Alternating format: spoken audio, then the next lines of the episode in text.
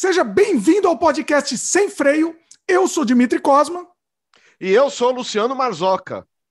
Os anos 80 não foram tudo isso. Será que o filtro do tempo, a memória afetiva, nos embaça nossos olhos e nossa percepção? Hoje eu trouxe o Luciano aqui, do canal Canal Geek, do canal Canal Geek, né, Luciano? E é a gente vai conversar sobre isso, a gente vai citar coisa dos anos 80, que nossa memória afetiva diz uma coisa e na verdade a gente vai rever e rever com os olhos de hoje e perceber que não é, realmente não era tudo isso, né? Ou não, ou de repente era tudo isso, era melhor ainda do que a gente imaginava. Vai ser um papo solto aqui, livre, a gente vai lembrar de um monte de coisa e acho que vai ser bem bacana. É isso, Luciano? Legal. É isso aí. Cara, tem coisa assim da década de 80 que realmente, se for pegar os protocolos de hoje em dia, é aquela coisa, ninguém sobreviveria mais do que 30 anos. Os anciãos, os velhinhos teriam 35, porque o que a gente consumiu de cancerígeno, de tralha, nossa, ainda Mas... tinha isso também, né? Tinha, não, é, não só na cultura pop, é coisa, até coisa de consumo, bens de. Bens de é. Não, mas era a cultura pop. Quem é que não tomava o Deep in, eh, Deep in Link, que a gente chamava de Deep Link? Deep Link, rapaz! Aquilo deve ser, deve é puro câncer. É um, é um câncer em pozinho, aquela desgraça. Cara, deviam colocar aquelas fotos do, do, do maço de cigarro naquele troço. Nossa, é verdade. Ministério da Saúde adverte: o Deep Link causa câncer. Nossa, aqueles suquinhos de feira, meu. Nossa, aquele suquinho de feira também é era, era uma desgraça. Suquinho de, de arminha, né? De plastiquinho. Luciano, antes da gente conversar, entrar no papo, já que, olha, vai ter muita coisa pra gente lembrar, deixa eu dar os recados aqui, aí a gente depois solta o freio, beleza? Beleza. Pessoal, aproveita, tá começando o programa, já aproveita para dar o like aí pra gente.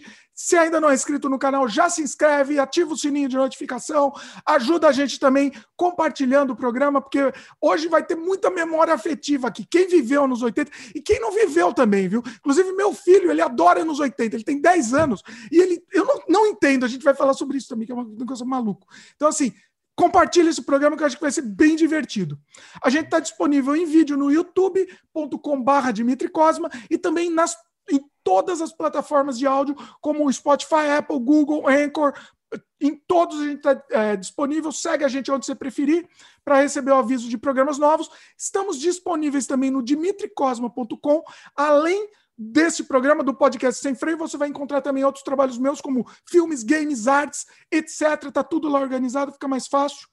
E um recado importantíssimo: se você conhece o Dimitri Cosmaflix, não, não deixe de nos, nos acompanhar aqui, que é o sistema de membros aqui do YouTube, que você vai ter acesso imediato e exclusivo a muito conteúdo que você só vai ter acesso nessa área restrita para os membros, tá? Meus curtas-metragens que só podem estar tá disponíveis aqui para os membros, não tem como a gente deixar aberto em outro lugar.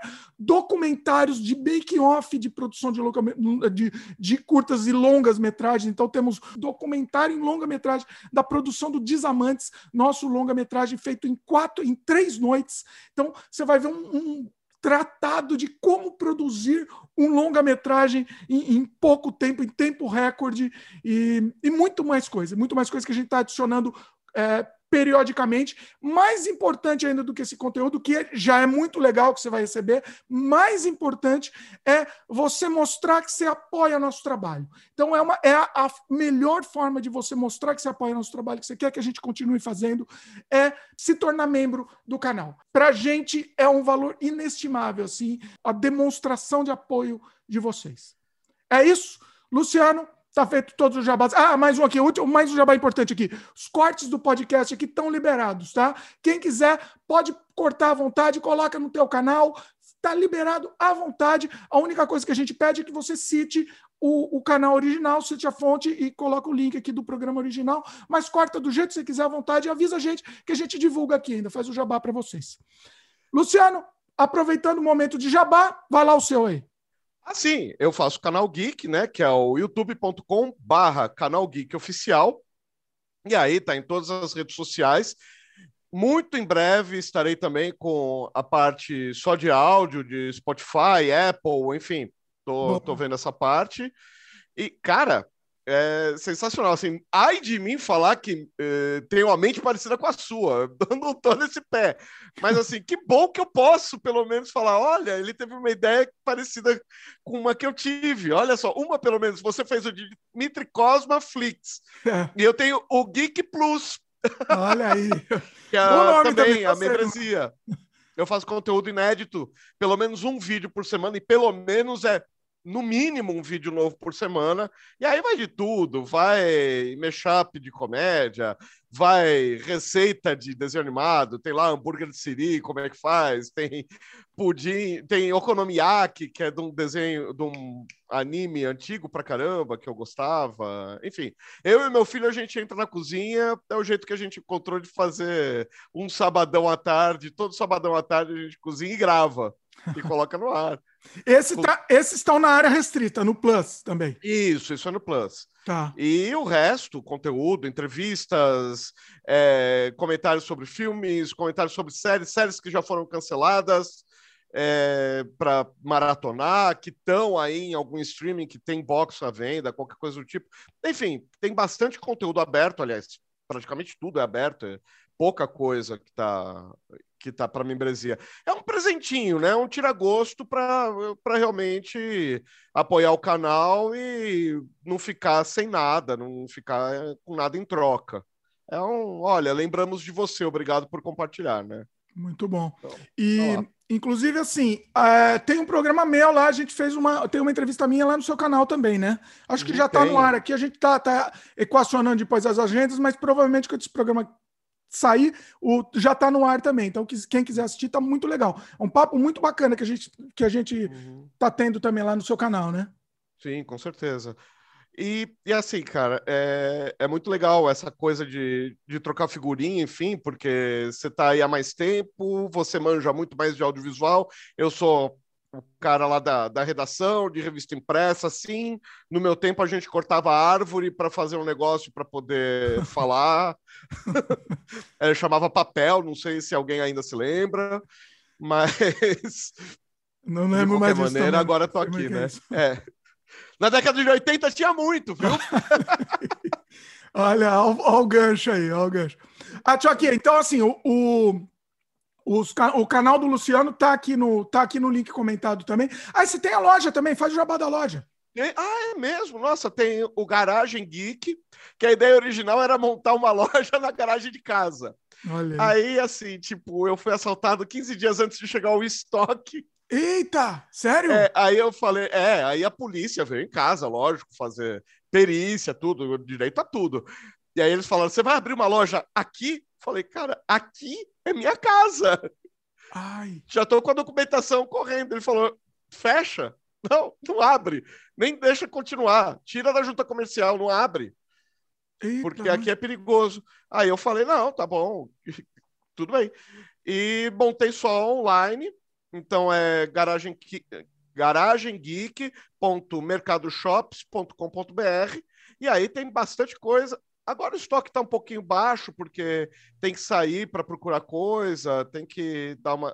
As fábricas estiveram muito, fecha... muito tempo fechadas, então eles ainda estão é, com pouco estoque, estão com muito pedido. Então, assim, o estoque está um pouquinho baixo, mas eu faço encomenda, eu, eu trago encomenda, enfim, tem, tem como conversar bastante. Essa questão da loja é bem flexível e queira Deus que mais, pelo menos, no máximo um mês eu esteja já com duas picadinhas, já com meu focinho novo, verdinho, e bola para frente, aí eu já posso viajar e trazer material novo, e aí a loja vai voltar a ter aquele estoque grandão que tinha antes tal. Bacana. Mas por enquanto tem coisa legal ainda. Coisa tá, legal. É bem bacana, mas o link tá também aqui no post, tá? O pessoal quiser conhecer.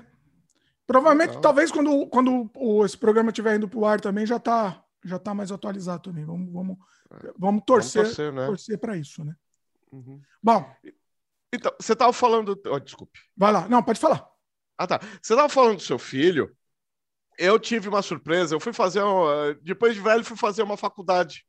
Ah, eu preciso estudar, eu preciso VG. Sabe aquela coisa.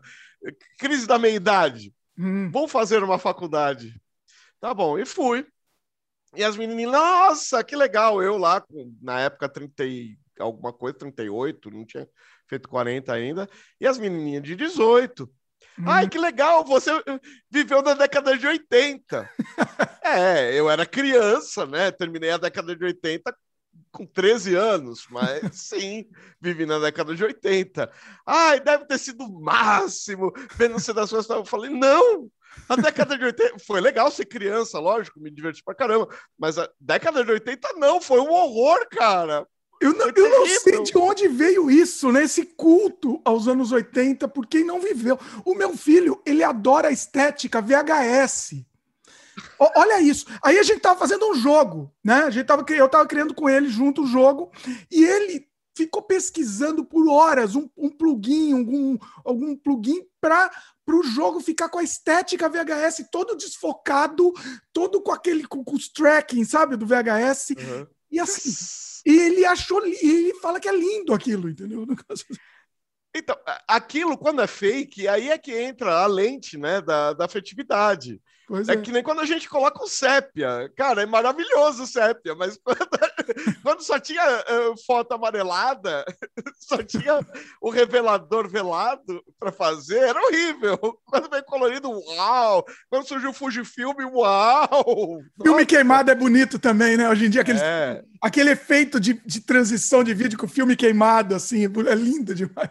Isso, imagina gente... pra gente, aquilo lá era um sofrimento. Você imagina, eu nasci em 76. É, é, a época que era só Kodacolor, é comecinho da década de 60. É, quer dizer, é, é quando meu pai era adolescente, é de quando meu pai era adolescente. Então, cara, é uma coisa inimaginável para mim aquela realidade. E Era. deve ser a mesma coisa para a geração atual, ver a década de 80. Nossa, os caras tinham coragem de andar de polaina, as meninas andavam de polaina com, com 40 graus à sombra. Por que isso? Ah, para imitar lá a Flashdance que ia dançar em Nova York, que faz 10 negativo durante três meses. Você, e você vincula automaticamente a pessoa que viveu naquela, naquela década, ela fez tudo que era daquela década. Eu, quando. Eu, nos anos. Eu acho que era assim, nos anos 90 eu era adolescente, e aí a gente hum. tinha uma, uma amiga nossa que era bem mais velha, bem mais velha, e que tinha vivido nos anos. Ela tinha sido jovem nos anos 60. Então, para a gente, ela tinha, era, ela era o máximo, porque ela, ela viveu em Woodstock. Para mim, ela, uhum. ela tinha ido para Woodstock, entendeu? Assim, uhum. e, Não, é, tem a prima, prima é, prima da mãe de um amigo meu, né? É, que foi ver um show uma vez num bar, tinha acabado de chegar nos Estados Unidos, só falava inglês, mas não sabia nada. E década de 60, né? Ninguém sabia porcaria nenhuma de nada da cultura alheia. Aí ela foi, entrou num bar para jantar, que só tinha boteco para comer, né? À noite, Estados Unidos, assim. E aí eles viram um show de um cara tocando bem pra caramba, um tal de JJ Leto. Olha. E nunca mais ouviram falar desse JJ Leto. Caramba. Muitos anos depois, eles de volta no Brasil, viram a capa de um disco, não sei das quantas, Electric Lady. Olha, é o JJ Leto! Não, não é JJ Leto. Esse cara aqui chama Jimi Hendrix. Caramba! JJ Leto foi o primeiro nome de é, nome artístico do Jimi Hendrix. Eles viram Jimi Hendrix com a guitarra no banco. Nossa, olha isso. É, Essas é, histórias. É, é, isso, né? A gente provavelmente a gente presenciou algumas coisas dessas também, não, não, não sei se necessariamente ao vivo, mas muita coisa é. que, que, que, entrou para a história. O primeiro show que eu fui na minha vida, hum. na minha vida, foi do. Como chama? Do, do Magazine, lá do Kid Vinil. Do Kid Vinil! Pô, você começou bem, cara. Pois é. E era na praia, era um show de graça na praia. Só que assim, eu adorava o Kid Vinil. E sabe quem ia tocar depois? Tava, tava estouradaço. Eu era criancinha. Ia tocar o Traje a Rigor. Mas aí ia ser mais tarde, né? Uhum. Ia ser mais tarde. Aí assim, já o meu pai, ah, não, tá, vai ficar muito tarde, vamos para casa. E aí eu ouvia ah. da janela, assim, tocando o Traje a Rigor lá da praia. E eu queria estar lá ouvindo. E era um negócio louco, assim, né? Nós vamos invadir sua praia. É. O traje rigor era, era bom antigamente, pessoal. Hoje em dia não, não, não conversa. Hoje não fala sobre isso, mas antigamente o traje rigor era uma banda, era uma banda boa. Ah, mas uma. aqui em off, o traje ainda tem composição nova? Não, o traje é mais outros problemas, né? Que você tiveram. Tem outros problemas no traje. Nossa, não vamos entrar nesse ponto aqui, nesse assunto aqui. Ah, não, não. Deixa eu sabe, né? Sabe o que eu tô falando? Não, não. É, é, eu, eu fico com a música. É, Estamos eu... dizendo musicalmente aqui, só musicalmente. É, eu tive algum contato com o guitarrista deles lá, com o Klein, porque ele gosta de Star Trek, e tinha ah. uma turma também e tal. Mas assim, oi, tchau, nada. Não, não sei dos não. outros membros, né? Não, não, não, vamos entrar nesse assunto. Vai. Ah, deixa pra lá, deixa pra lá. Deixa pra lá, vai. Então, de década de 80, é, é, engraçado, a gente tem que fazer alguma, algumas ponderações. Primeiro que nem tudo não prestou, né? Calma chegar aqui desse além tudo, não, não oh, oh, peraí. Eu, por exemplo, sou fã até hoje de Thundercats. Opa, eu Thundercats. Acho, eu acho um baita do roteiro. Só que você eu sou, tem que eu sou... dar... Thundercats, hum. Luciano, você, Thundercats ou He-Man? Ah, Thundercats, sempre. Ô, oh, rapaz, aí vamos brigar aqui, vamos brigar. He-Man aqui. Ah, você é time Eu sou time He-Man. Eu, e o, o, eu tô gostando desse revival do remake, do remake ah. que tá tendo. Tá, tá ah. espetacular. Não, é, é, com Bonnie Tyler cantando? Pô, Uau! Coisa linda. Agora, assim, né? Ó, eu tô falando aqui, mas assim, eu sei também que não é lá essas coisas, né? Nosso, o nosso olho fica embaçado pela, pela nostalgia, né? A gente sabe. Mas He-Man foi o chute que deu certo, cara. Foi gol de placa, vai. Sim, sim. Porque He-Man foi feito em 90 dias, velho. Nossa. Pra vender boneco, né? né? É pra vender, pra vender boneco. Criado porque tava, a linha estava parada, aí os caras falaram: não, vamos fazer um, uma HQ que a gente faz em 30 dias. Aí falaram para eles: não, peraí, mas a gente vai fazer HQ por uma linha de boneco que é para vender para criança de 8 anos de idade, que não lê ainda. Não tá bem alfabetizada para um brucutu desse dando porrada no, no, descendo o braço. Tem que ser desenho. E como é que a gente vai fazer? Ah, vai lá na Filmation, vai lá no Lusheimer e vê o que, que ele consegue. E o cara fez uma trilha sonora de qualidade. Tudo bem, é rotoscopia, né? É desenhado Não, mas é bonito, né? O desenho é bonito. bonito. É. é. mas é assim, tem uma você viu o He-Man dar um pulo, você viu o He-Man dar todos os pulos que ele vai dar em três temporadas. Não, tudo bem, eles repetem, é justamente porque é caro, né? Mas você falou, a, rotoscopia, a própria rotoscopia deixou o desenho muito mais bonito, né? Muito mais fluido a animação. Que não é, tinha a nos sonora outros. é boa. Não, ó, que não tinha nos outros, tipo aqueles outros desenhos daquela aquele estúdio que produzia, por exemplo, sei lá, o Comandos em Ação. Nossa. Eu não gostava, eu não gostava daquela animação, porque para mim era tudo igual, tudo meio. Você sabe quem era o estúdio? Qual? Marvel. Ah, é? O não, a animação e o, o G.I. Joe, o G.I. Joe e o Transformers. Transformers. Sério? Da Marvel? Transformers, Transformers, cara. É uma das coisas que a gente chora de dar risada, porque é muito legal. O, os toys são maravilhosos. Mas, cara, a animação. É, é, você pega um robô que vira um boombox e ele, transformado em robô, ele fica pelo menos uns 50 centímetros mais alto do que o robô que se transforma em um F-14. E o mais alto de todos é uma pistola. ah, para, né, meu? Não posso falar Aí mal do Transformers aqui que o, Mar o, Marcelo vai ficar bravo aqui. Marcelo não, não, não, não, Eu, eu também sou fã. Ó, não, mas eu, ó, eu não sou muito aqui, fã. Ó, ó, eu nunca fui muito fã. Olha aí, ó. O Luciano é mais fã que eu, inclusive. Eu nunca fui. Não, eu gosto de Transformers, mas eu confesso de Transformers. Eu comecei, eu gostava quando era criança, tinha Transformers espalhado pela casa inteira mas de conhecer os nomes, de acompanhar a saga tal, foi depois que meu filho começou a gostar. Olha aí. Aí é, o... eu passei a, a, conhecer. Eu só assisti, ah, eu gosto do Optimus, do Starscream, do Megatron e daquele vermelho lá, que eu não sei o nome. Eu, assim, eu nunca gostei muito de Transformers porque eu não gosto muito de carro, entendeu? Eu não gosto de carro. Então, para mim, nunca. Eu, o meu negócio, eu gostava mais dos, dos, do G.I. Joe e, e, e He-Man. O meu negócio era G.I. Joe e He-Man os meus favoritos. Mas Thundercats, obviamente, que eu gostava. gostava. Você lembra daquele Thundercat genérico, Silverhawks? Então, é que era a, era a mesma produtora que, que tinha o Thundercats, Silverhawks, e teve um que não chegou no Brasil, que era Tiger Sharks. Uh, então era conheço. gato, passarinho e, e peixe. Eita! Pera, Tiger Sharks? É. Tudo junto? Nem apareceu é. aqui. Tubarão Tigres. Tubarões Nossa. Tigres. Nossa, essa eu tenho que procurar aqui. Nossa, parece que coisa absurda. É igualzinho. É, tem, um polvo lá, uma mulher polvo, sei lá, tem Nossa, umas coisas. É meio esquisito. Uma boa. Eu não. Olha, inacreditável. Thundercats teve quatro né? temporadas, o Silverhawks duas e esse Tiger Sharks uma. Mas aí tinha a questão do roteiro, que Thundercats teve uma equipe no Japão durante a primeira temporada, que era para ser uma só. É, é uma história bem comprida lá. Ah, é? Inclusive, eu tenho o um site no ar, tem essa história escrita lá, tem documentário de onde eu saquei a história, né? É o link. E tem lá tocadosgatos.tv.br. Ó, e aí tem toda essa informação Toca lá. É se...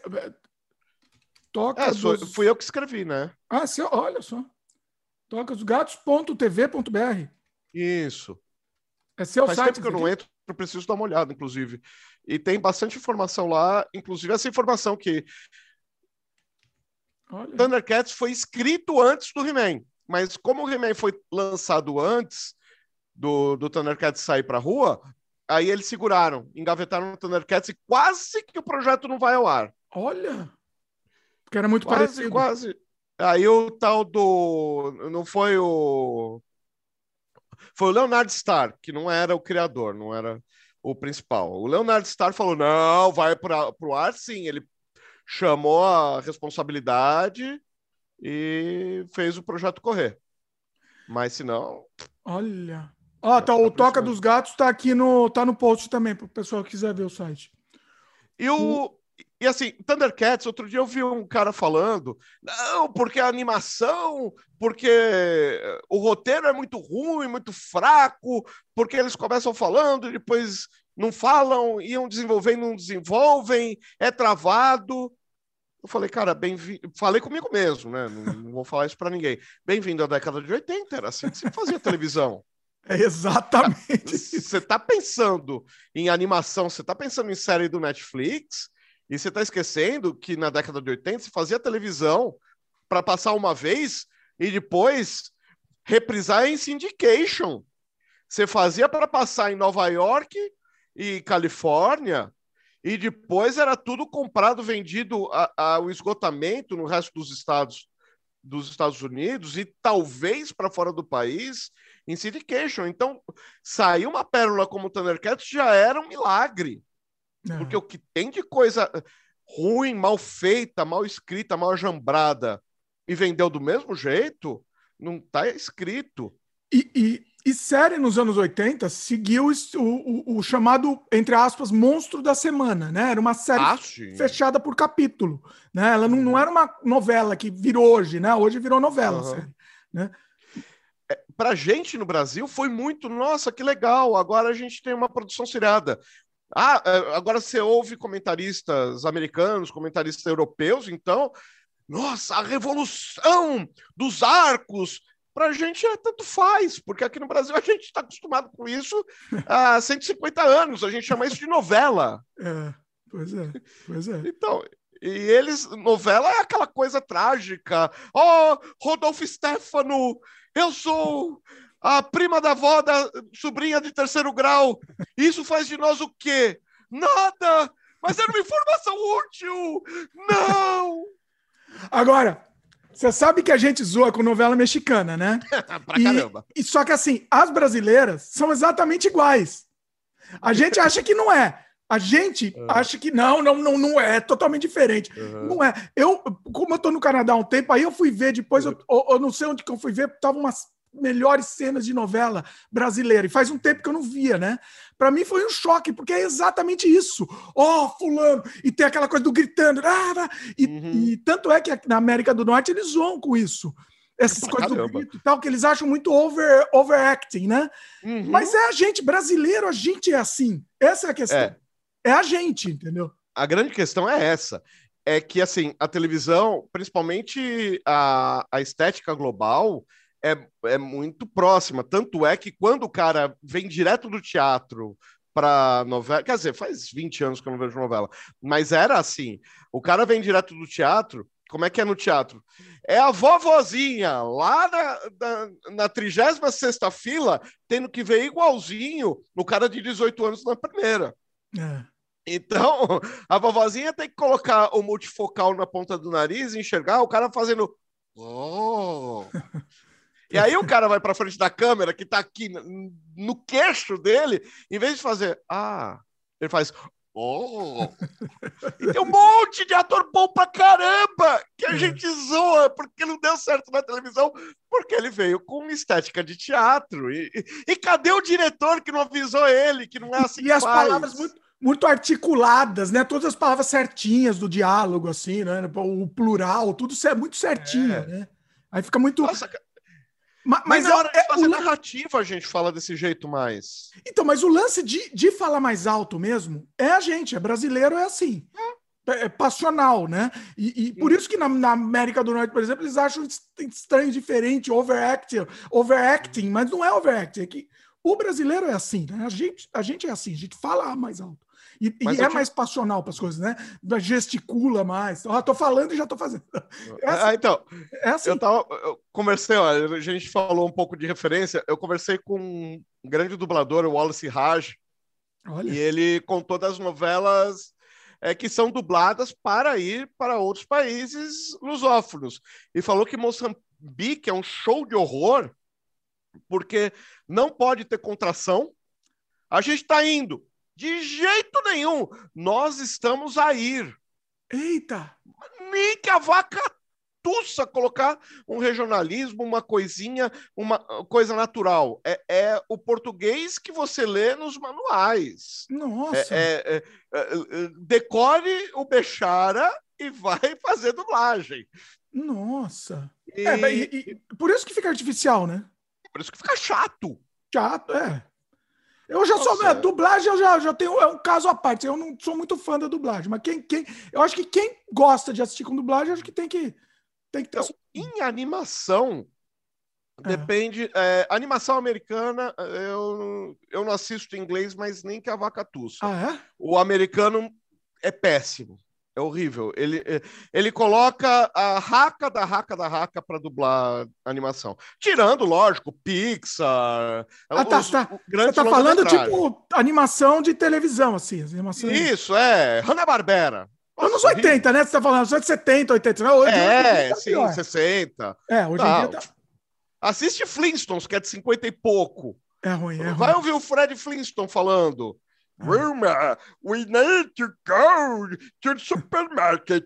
Não, não tem nada, não tem contra. O Lion, cara, a gente teve um problema aqui no Brasil que estourou a cabeça de todo mundo, que o Lion em, em, em inglês, ele é super artificial. Por mais que o, o Hammond lá, o John Hammond seja um cara legal, com a voz bastante modulável tal, o Lion dele é péssimo. Aí aqui no Brasil, é só o Newton da Mata, só, ele, só um dos maiores atores da história do Brasil que faz. Exatamente. Então é aquela coisa dele inseguro, porque e, e, oitavando, porque ele é o menino no corpo de homem e ele não tem bem a certeza de estar tá fazendo a coisa certa.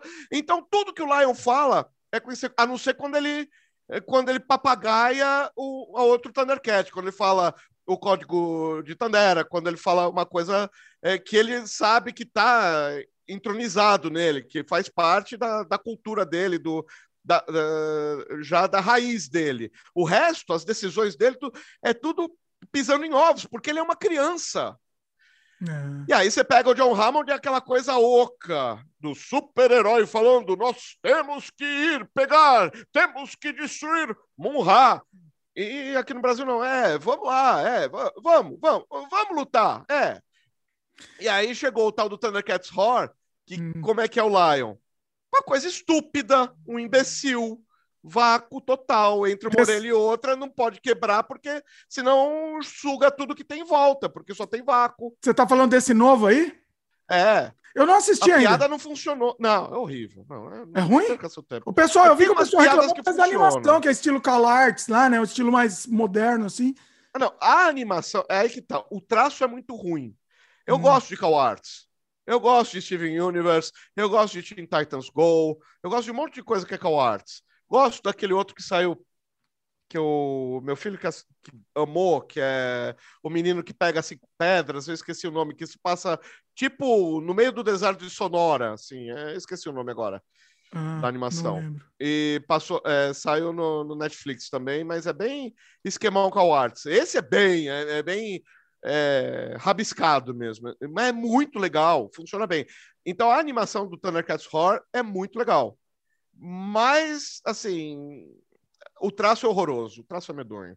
E aí, quando você faz uma piada sem um contraponto é, respeitoso, aí não é piada, aí é ofensa. Hum. E aí hum. você pega toda a galera que tem memória afetiva de Thundercats se sentiu injuriada. E aí você não vende para ninguém. Você não vende para o novo porque o novo não tem referência. Você não vende para o velho porque o velho se sentiu magoado, se sentiu ofendido. É. É. E aí? E aí quem está cancelado na primeira temporada?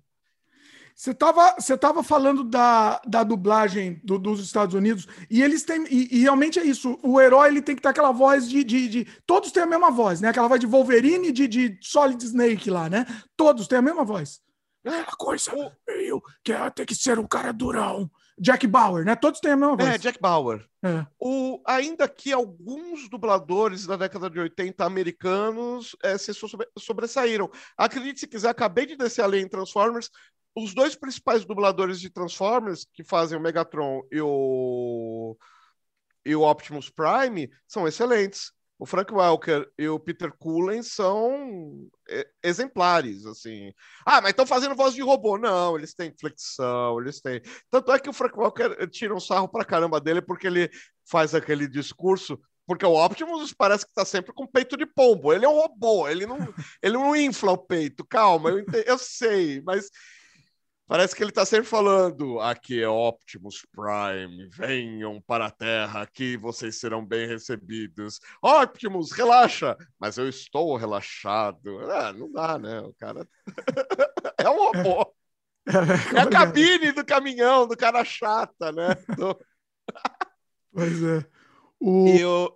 Mas teve muita coisa, eh, teve muita coisa boa na década de 80, sim mas tem que ter o filtro de olhar uh, o que é bom, é, é, olhar por pares, né? Você fazer uma leitura é, historiográfica. Você não pode chegar, olhar Thundercats como uma animação de ação da década de 80 e pegar a última animação de ação que saiu seriada, falar, é, pegar Clone Wars, falar, ah, Clone Wars é melhor escrito que Thundercats. Ah, vai dormir, né, velho? Sim. Clone Wars está sendo escrito pelo Dave Filoni eh, eh, agora, semana passada. Pô. É.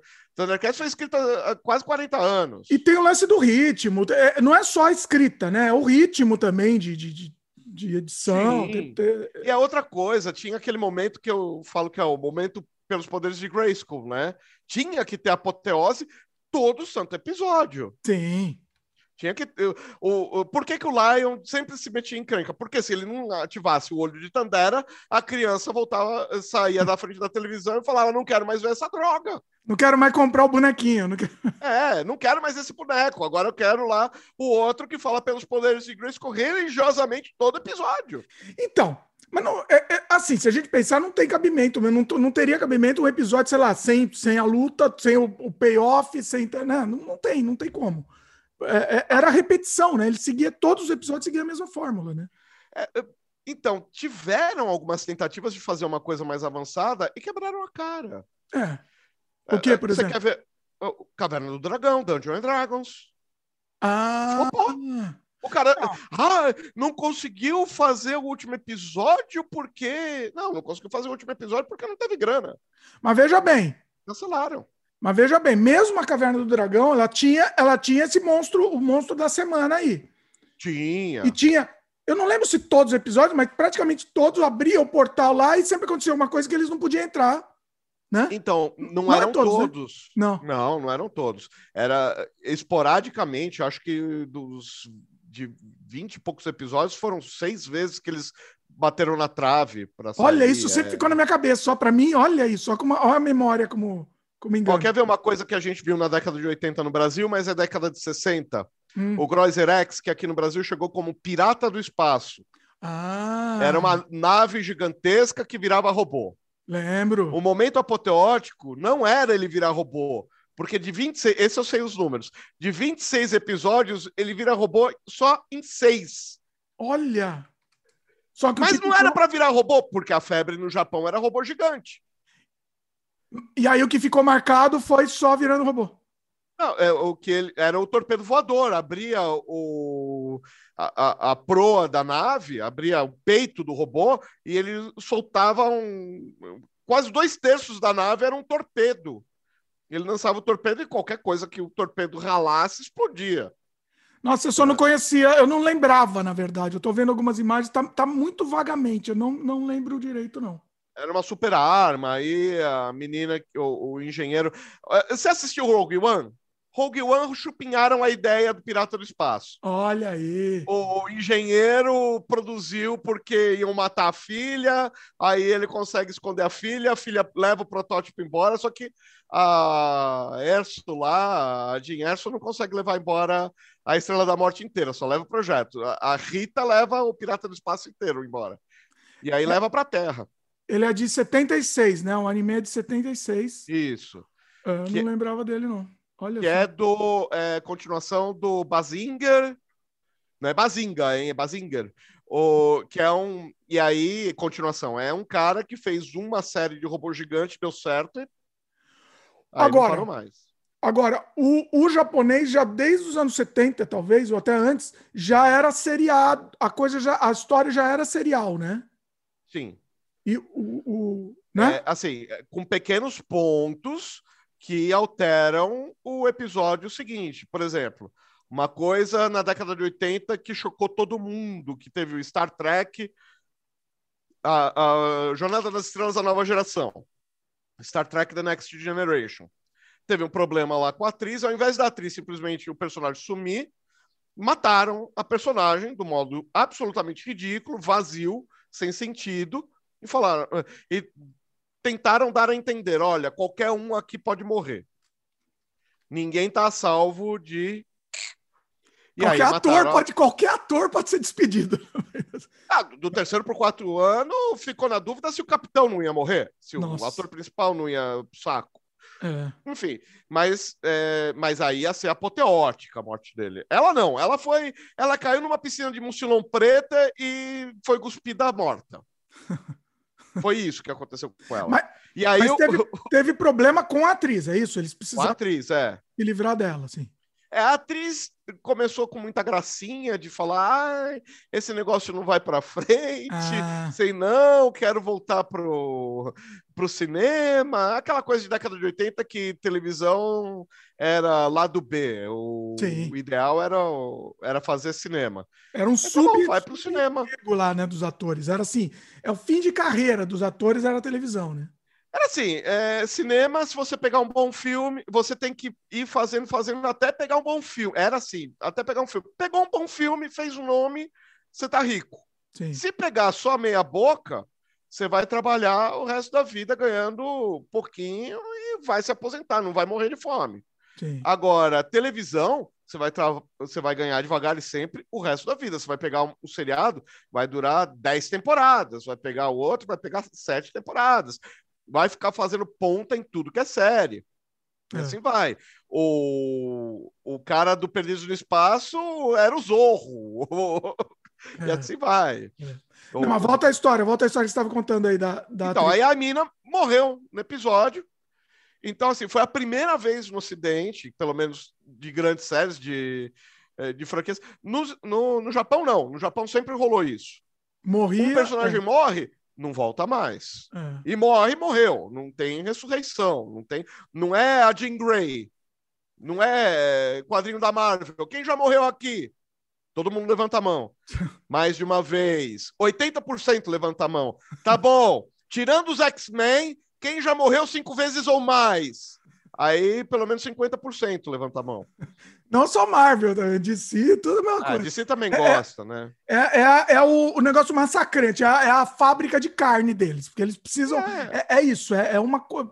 Por isso que eu, eu não gosto de super-herói, por isso. Um, um, não é só por isso, né? Um dos motivos é, isso. Para mim, isso é, é, chamar o, espectador, ou o leitor, enfim, de, de idiota, desculpa. É, eu enjoei de quadrinho de herói na, no comecinho dos anos 2000 com a saga do clone do Homem-Aranha. Hum. Que aquilo lá me chamou de idiota.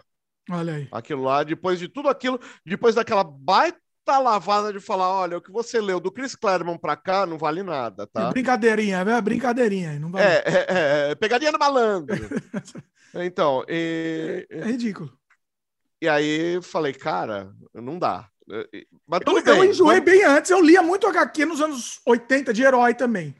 Muito, eu também. Assim. Mas eu lia assim, e aquilo, e começava a me, me, irritar, porque é isso. É, é, é, o, o, o pessoal fala, os, os estadunidenses falam mal de novela. O, o super-herói é muito pior que novela, porque é uma novela sem fim. A novela, pelo menos, tem fim. Uhum. Né? É. é aquilo, e, e, vai, e patina, e as pessoas continuam consumindo.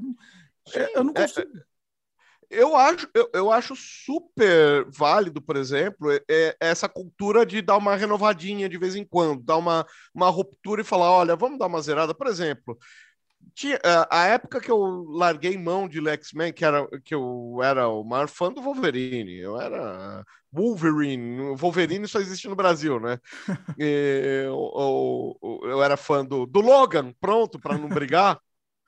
Tá, tudo bem, agora é John Howlett. Você entendeu? É o cara que usa máscara, que tem garra. Nossa, mudou o nome do Wolverine? Essa eu não sabia. Mudou o nome. Ô, oh, rapaz, olha aí. É outro é, Wolverine, ele... é isso?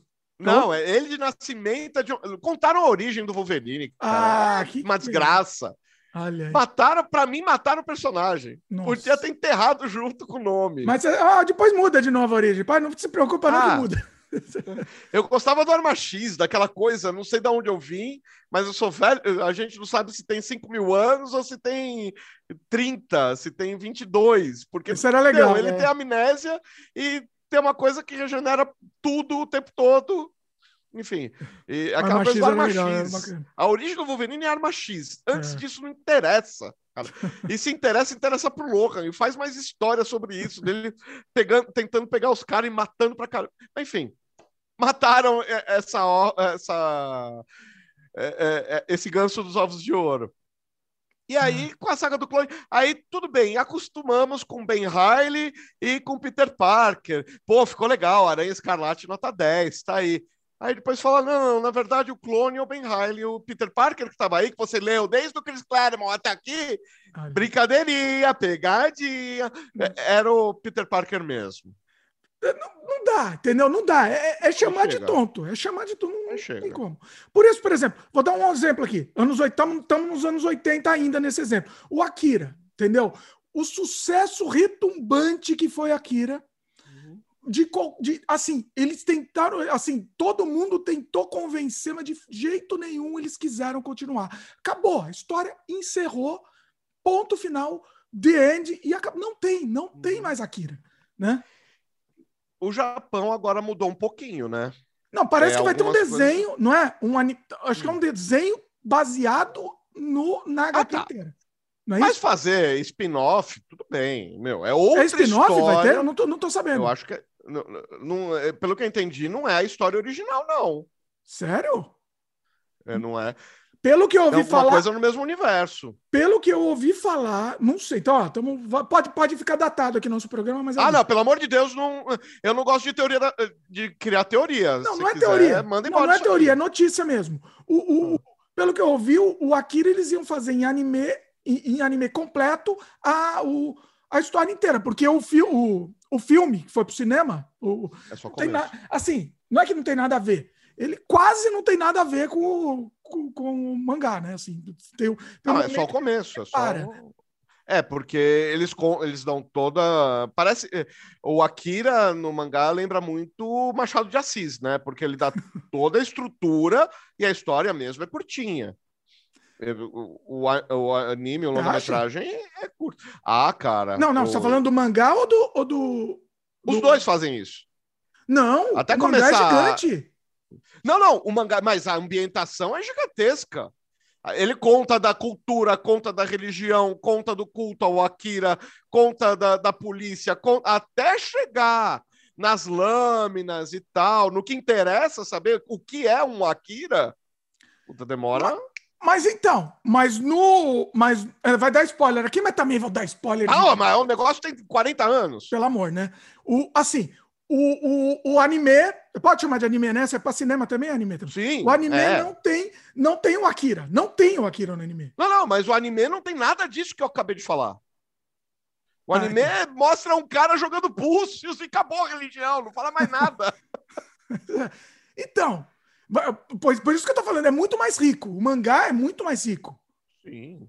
E tudo bem. Não, o, o mangá. o anime- o, ani- o anime não tinha- quando eles fizeram, um não tinha- corte. Não, mas é que ele não tinha terminado ainda. Tá? Não- o, o mangá ainda estava sendo publicado. Foi por isso também. Então, é- esse também que foi o, o- o- deu esse gap aí. Então eles falaram, como que eles falaram, como que a gente vai fazer, né? Tem que fazer o anime, mas não terminou a história ainda. Então, vamos, vamos parar lá no meio e mudar, mudar tudo, né? Mudou todo o conceito. O, o conceito do Akira mudou, né? Uhum. É, tipo, um- é, eu entendi, eu não, essa parte eu não sabia, eu não, não- Vai, vamos Não dar um spoiler bom aqui, vai. Vou dar spoiler não, não. No anime, o Akira tinha sido desmembrado, é, esquartejado e tal. E no, Uhum. no, no mangá, o Akira volta e, participa, e fica muito tempo na história, o moleque mesmo, molequinho, Uhum. né?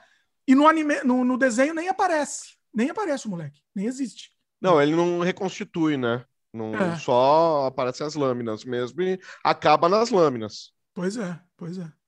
Mas Akira é lindo, né? Ó, esse é o anos 80 aí que manteve, hein? O, Não, não, esse envelheceu muito bem. pois é. Tava falando de Transformers, quer ver uma coisa dos Transformers que envelheceu maravilhosamente bem? Ah, O longa-metragem de 1986.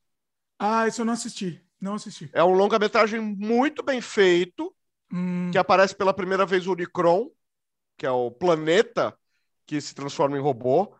Tem problema de proporção, não se preocupa, é Transformers raiz. pois é. Tem problema de proporção, sim, mas cara, não tem problema. Se não tiver problema de proporção, não é Transformers. Agora, É. outra coisa. O, o Jovem Nerd sempre fala. Eles que criaram esse termo aqui, né? A regra dos 15 anos, né? É- é- até a última vez que eu vi Jovem Nerd era 13. 13? Pô, já subiu para era. 15, cara. 13 anos. Então que seja 13, vai. Regra dos 13 anos. É, E aí, você já, já so- sofreu isso na pele? Como é que foi? Já, já. Muita coisa que eu assisti depois dos 13 deu. Deu. Sensibilidade no dente, sabe aquele. O, o cringe, né? O famoso cringe. Isso, é. é deu. Ai, que vergonha alheia que eu era fã disso. Nossa, eu eu gostava tenho disso. muito. Fala aí, dá um exemplo aí. Puta. Rápido assim. É difícil Deixa eu lembrar, mas tem muita coisa. Ah, é, é muita Eu coisa. vou, eu vou dar um exemplo aqui, aí enquanto você pensa, eu vou dar um exemplo. Ah. O, o Hulk, a série do Hulk, é, é fim dos anos 70, vale como nos anos 80. É, é, é, a é gente triste. assistiu aqui em 80. É, é triste aquilo lá. Ah, não, é muito triste, você não entendeu. Não é triste porque é ruim, é triste porque é triste. Pela tristeza também, né? O cara pedindo carona no pôr do sol, toda a história, dá uma. de- Depois da terceira semana, você assistindo aquele troço, dá uma vontade eh, eh, de procurar o ator e dar um abraço nele. Pois é. É a tristeza Cara. em todos os sentidos. A musiquinha é Nossa, boa, hein? a musiquinha. muita série. Muita série que eu assisti e falei, nossa, cara, eu gostava disso, que horror. É aquela O Homem que Veio do Céu, lembra daquilo lá? O Homem que Veio do Céu. Aquilo é Cara, triste. a- eu gostava, eh, eu era fã do Águia de Fogo, que é o Airwolf. Qual? A primeira temporada. Airwolf era um helicóptero negro. Eu não lembro desse. Airwolf. É, Air de ar, Fogo. Tudo junto. É, Lobo do Ar, isso mesmo. Como Airwolf. chamava em português? Águia de Fogo. Águia de, a águia de fogo. Até a tá, em português, é. dublagem era da BKS. Ah, Águia de Fogo. olha só. Eu, a primeira temporada é maravilhosa. É- É um chute na canela da era Reagan. Cara, Olha. forte pra caramba. Hum, E a segunda e a terceira temporada são sofríveis, para dizer o mínimo. E a quarta temporada é um show de horror. olha A quarta só. temporada é uma vergonha alheia total. Cara, Ah, outra coisa que é vergonha alheia total. Battlestar Galactica, Galáctica Astronave de Combate. Eu gosto sempre dos subtítulos, sempre, né? Que tem. É. Battlestar Galáctica, mas é, quase ficou bom. Olha só. Mas é vergonha alheia? Ah, é, é, a primeira lá é ruim. A de 2002 ficou boa. Ah. É, é repaginaram. não, no, no, na, nos originais aqui, né? Não, originais. É, ruim, é ruim. 78, a, a série original começou em 78. Sim, mas tem a 1980. É, deve ter. É. Que eles tinham umas motinhas que voavam. Olha aí. Eu não tô achando quantos, quantas temporadas. Não, 1980 é uma temporada só. Ah, tá. Tá. Horrível, horrível, horrível. Olha, cara, a maioria das coisas que passaram na sessão aventura são ruins. Nossa. Tinha o um Manimal, lembra do Manimal? Manimal. Que os caras faziam a, a, mão dele. Aquilo lá é a coisa mais fácil de fazer.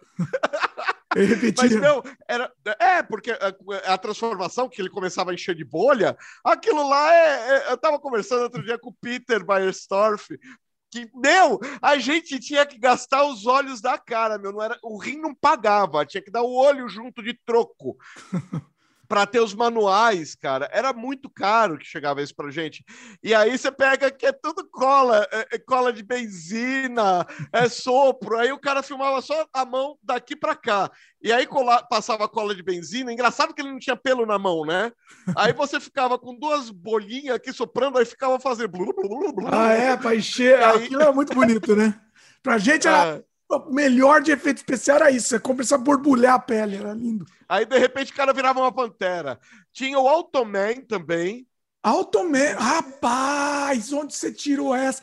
Automan, não, eu só tenho que digitar aqui para lembrar. Que o helicóptero, o Automan virava o helicóptero, o helicóptero tinha uns fri... tinha uns, é, como é que chama? Uns neons azuis. A gente Nossa, que era, assim, era Tron, né? Azul. Era uma estética Tron. Total. Olha! Só que na raça, não era no efeito especial. Era, era na roupa mesmo, né? É. Aí você pergunta, cara, pelo amor de Deus, cola uma fita de LED, dá para fazer isso com o pé nas costas. Uh, LED? Oi? A lâmpada era de tungstênio, cara. Não Nossa. tinha LED. Nossa. Olha... A menor lâmpada que tinha era de Natal e era dessa idade. Não, eu, olha, você, olha, isso tava, tava completamente escondido no meu cérebro. Você me trouxe isso daqui agora. Você me deu de presente esse Automan agora, porque tá, eu não lembrava disso. E eu tô vendo assim, mas pessoal pesquisa aí, Automan. É inacreditável. Agora, as animações, cara, tinha um, um, desenho que era um urso pai e um urso filho. Não era aquele da do, do Wonderlands. Bibo, não, não, Bibo não era nem o Bibo Pai. O Bibo Pai e o Bob Filho eram cachorros. É. Ah, Tinha tá. um do Waterlands, que é da década de 70, que é muito engraçado, que o ursinho fica. O pai é um lambão, é um picareta, e o ursinho fica. Esse é meu pai! Todo orgulhoso. Você... Como chamava? Você lembra não? Ah, eu não lembro o nome disso. Eita, Agora eu... tinha um dos ursinhos que eu lembro, ah. que é o ah. Kissifur. Kiss... Nossa, esse era muito ruim. Isso daí era uma Nossa, desgraça. Kissifur, deixa outro... eu lembrar aqui. Nossa! Tinha um outro que eu já li que a, que a Disney baniu. A Disney, se perguntarem para alguém na Disney, eles olham para outro lado. Eles fingem que estão vendo bicho nas nuvens. Que era Wuslows, alguma coisa assim. Eita. Que eram os bichos misturados. Era Como escreve rinoceronte isso? com macaco. Ah, é W-R-U-Z-Z-L-E. Alguma coisa assim. Eu também, calma, Eita, né? sério? Alguma coisa assim. Eu acho. Tinha um rinocaco, tinha um, um Nossa, abelhão. rinocaco, eu tô lembrando disso. E aí a gente via na televisão também. Ah, Star Wars começou a fazer spin-off só depois que o prequel fez sucesso. Aham, sei. A gente tinha droids. Não vou nem entrar no. Gente, eu não vou nem entrar no Holiday Special, que é década de 70, vergonha alheia da geração passada. Mas vale assistir, hein? Esse vale assistir Holiday. Quem não assistiu, assista, que você vê um vai, vai, vai. A família do Zuok? É inacreditável. É muito a turma, ruim, a, turma do, do, a família do Chewbacca, né? É. Muito Mas ruim. Você... Eles, eles comemoram o dia de ação de graças na galáxia muito, muito distante. É muito bom. É... O negócio é tão ruim que é bom. Esse, é, é... é isso. É de 78 eu... esse daí. Ó, você falou do Droid. Antes você tá falou desse Wuzlow, eu achei. É com, é com W-U-Z-Z-L-E-S. Quase que eu acertei. Quase acertou. Esse tava também no meu no escondido no meu cérebro. É um negócio inacreditável de ruim. É assim. muito é da mesma época de um outro que é bem legal, que era muito divertido. Pelo menos eu ria pra caramba. Ah. Que era o Ursinhos Gummy. Ursinhos Gummy, eu, eu E hoje não passaria na também, censura mas... nem a pau. Porque eram os ursinhos pequenininhos, antropomórficos, que tomavam um, um suco, ficavam muito junk e ficavam pulando para tudo que é lado. Tum, tum, tum. Nossa, olha. O pior é que a gente fala e a gente não lembra da história. Você tá falando, eu tô pesquisando, que é inacreditável, eu tô lembrando. Mas Ursinhos Gummy era divertido. Tinha uns orques, uns ogros, era bem Devia passar era... na Xuxa, né? Esse. Isso, passava na Xuxa. Eu, não, eu, era mais, eu, era mais, eu era mais fã do Bozo do que da Xuxa, então eu não assistia. Eu só mudava pra Xuxa na hora do He-Man, vou falar a verdade. Não, então, eu assistia o SBT, quer dizer, eu estudava de manhã, então SBT eu assistia as animações da tarde e os do muito início da manhã. Então era o Vira-Lata Vira... e o Gato Félix. Qual que era o Vira-Lata? Underdog. Nossa, tem memória melhor que a minha, Luciano. Olha, eu, eu não lembro dessas coisas. E Todo problema acabou. O vira-lata chegou. E ele falava tudo rimado, cara. Ah, Nossa. ele era um super-herói, não era? Era. E em inglês ele chama Underdog. Underdog, é. Olha o que Underdog. você encontrou também. Uh, underdog. A trilha sonora é horrível também, não se preocupe. O detalhe é que na camiseta era U, né? U. É.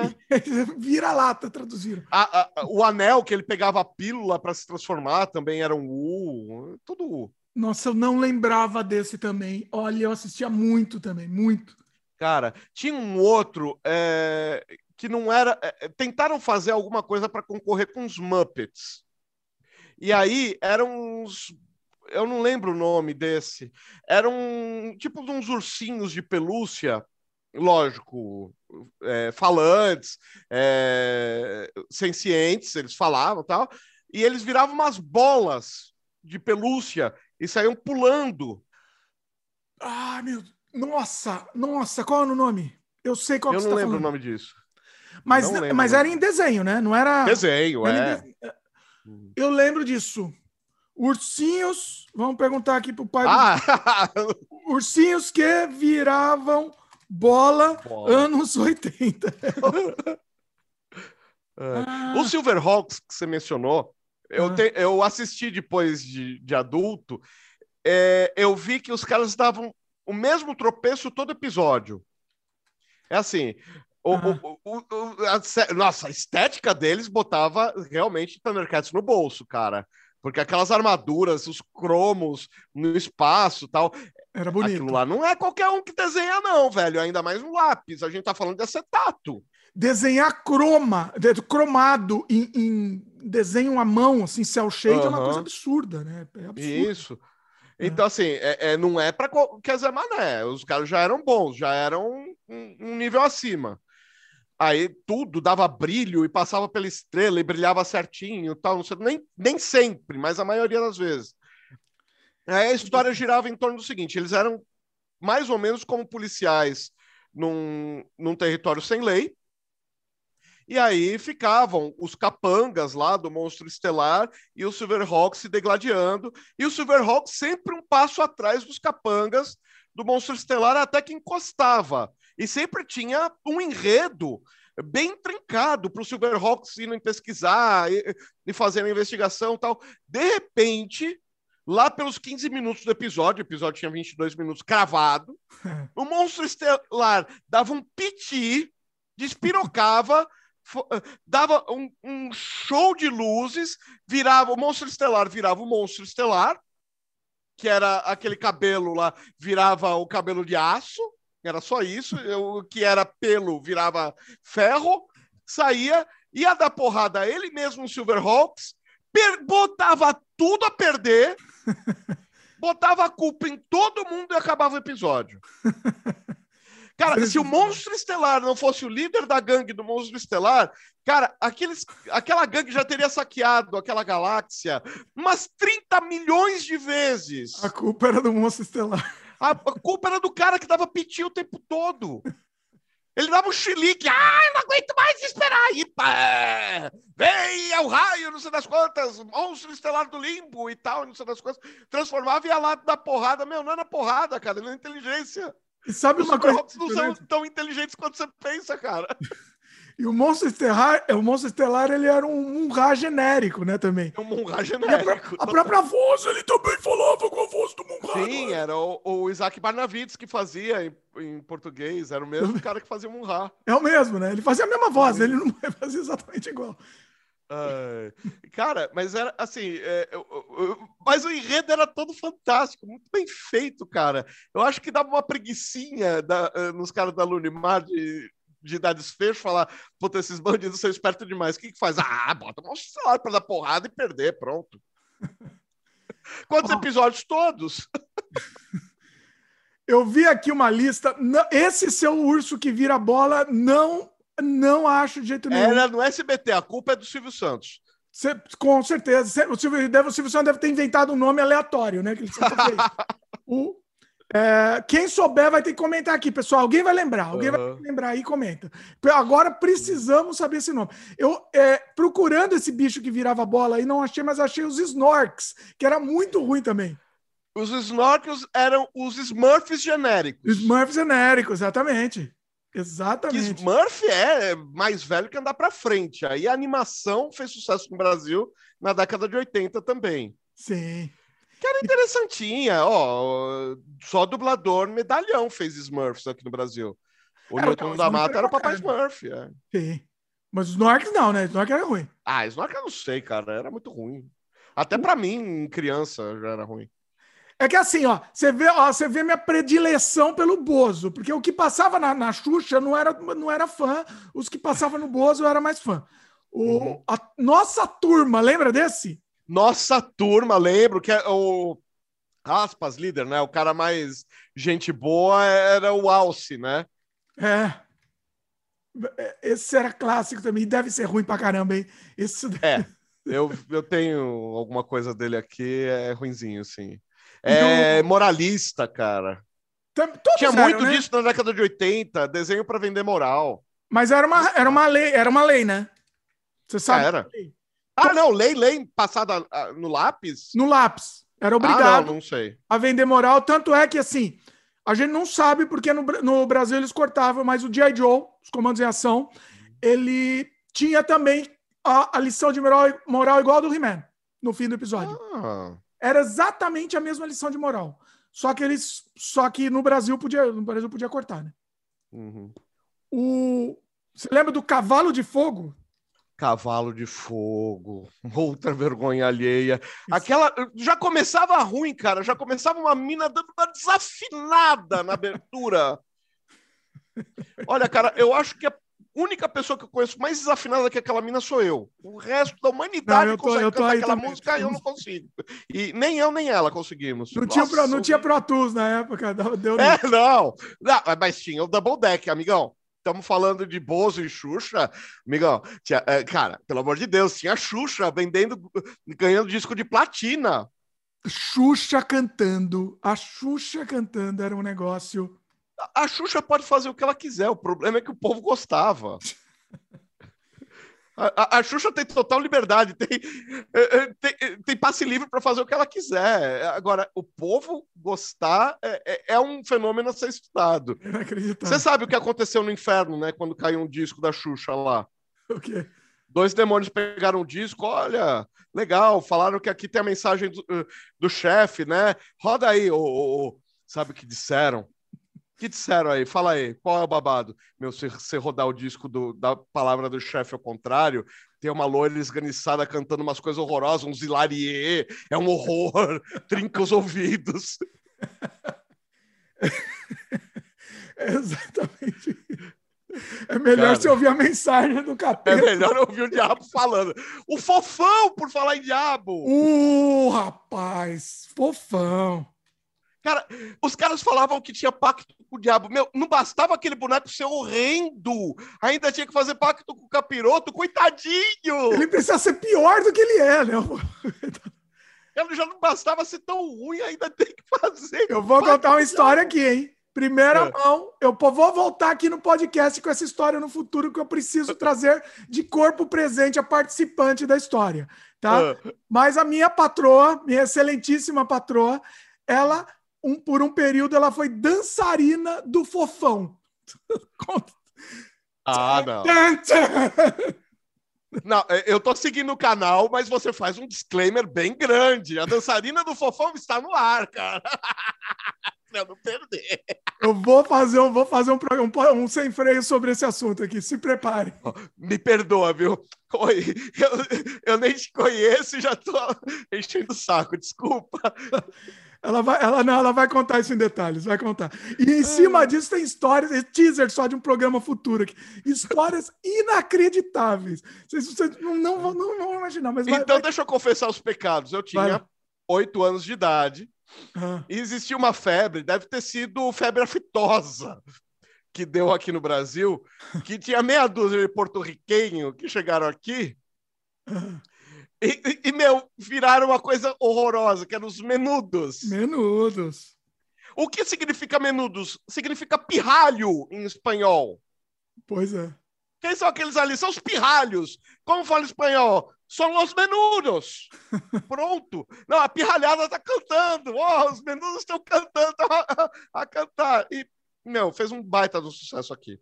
Foi inacreditável. Esses caras, Robirossa, esses caras. Mas, meu, Menino tinha que odiar menudo, né? Tinha, tinha, tinha, que ter essa, essa rixa aí. Menino tinha que odiar, você era obrigado a odiar.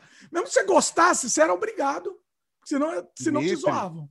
Eu cresci na casa dos meus primos, da, da minha tia, evidentemente. Meus primos disputavam a minha atenção entre Pink Floyd e Iron Maiden, entre, eh, entre Queen e, e Ramones.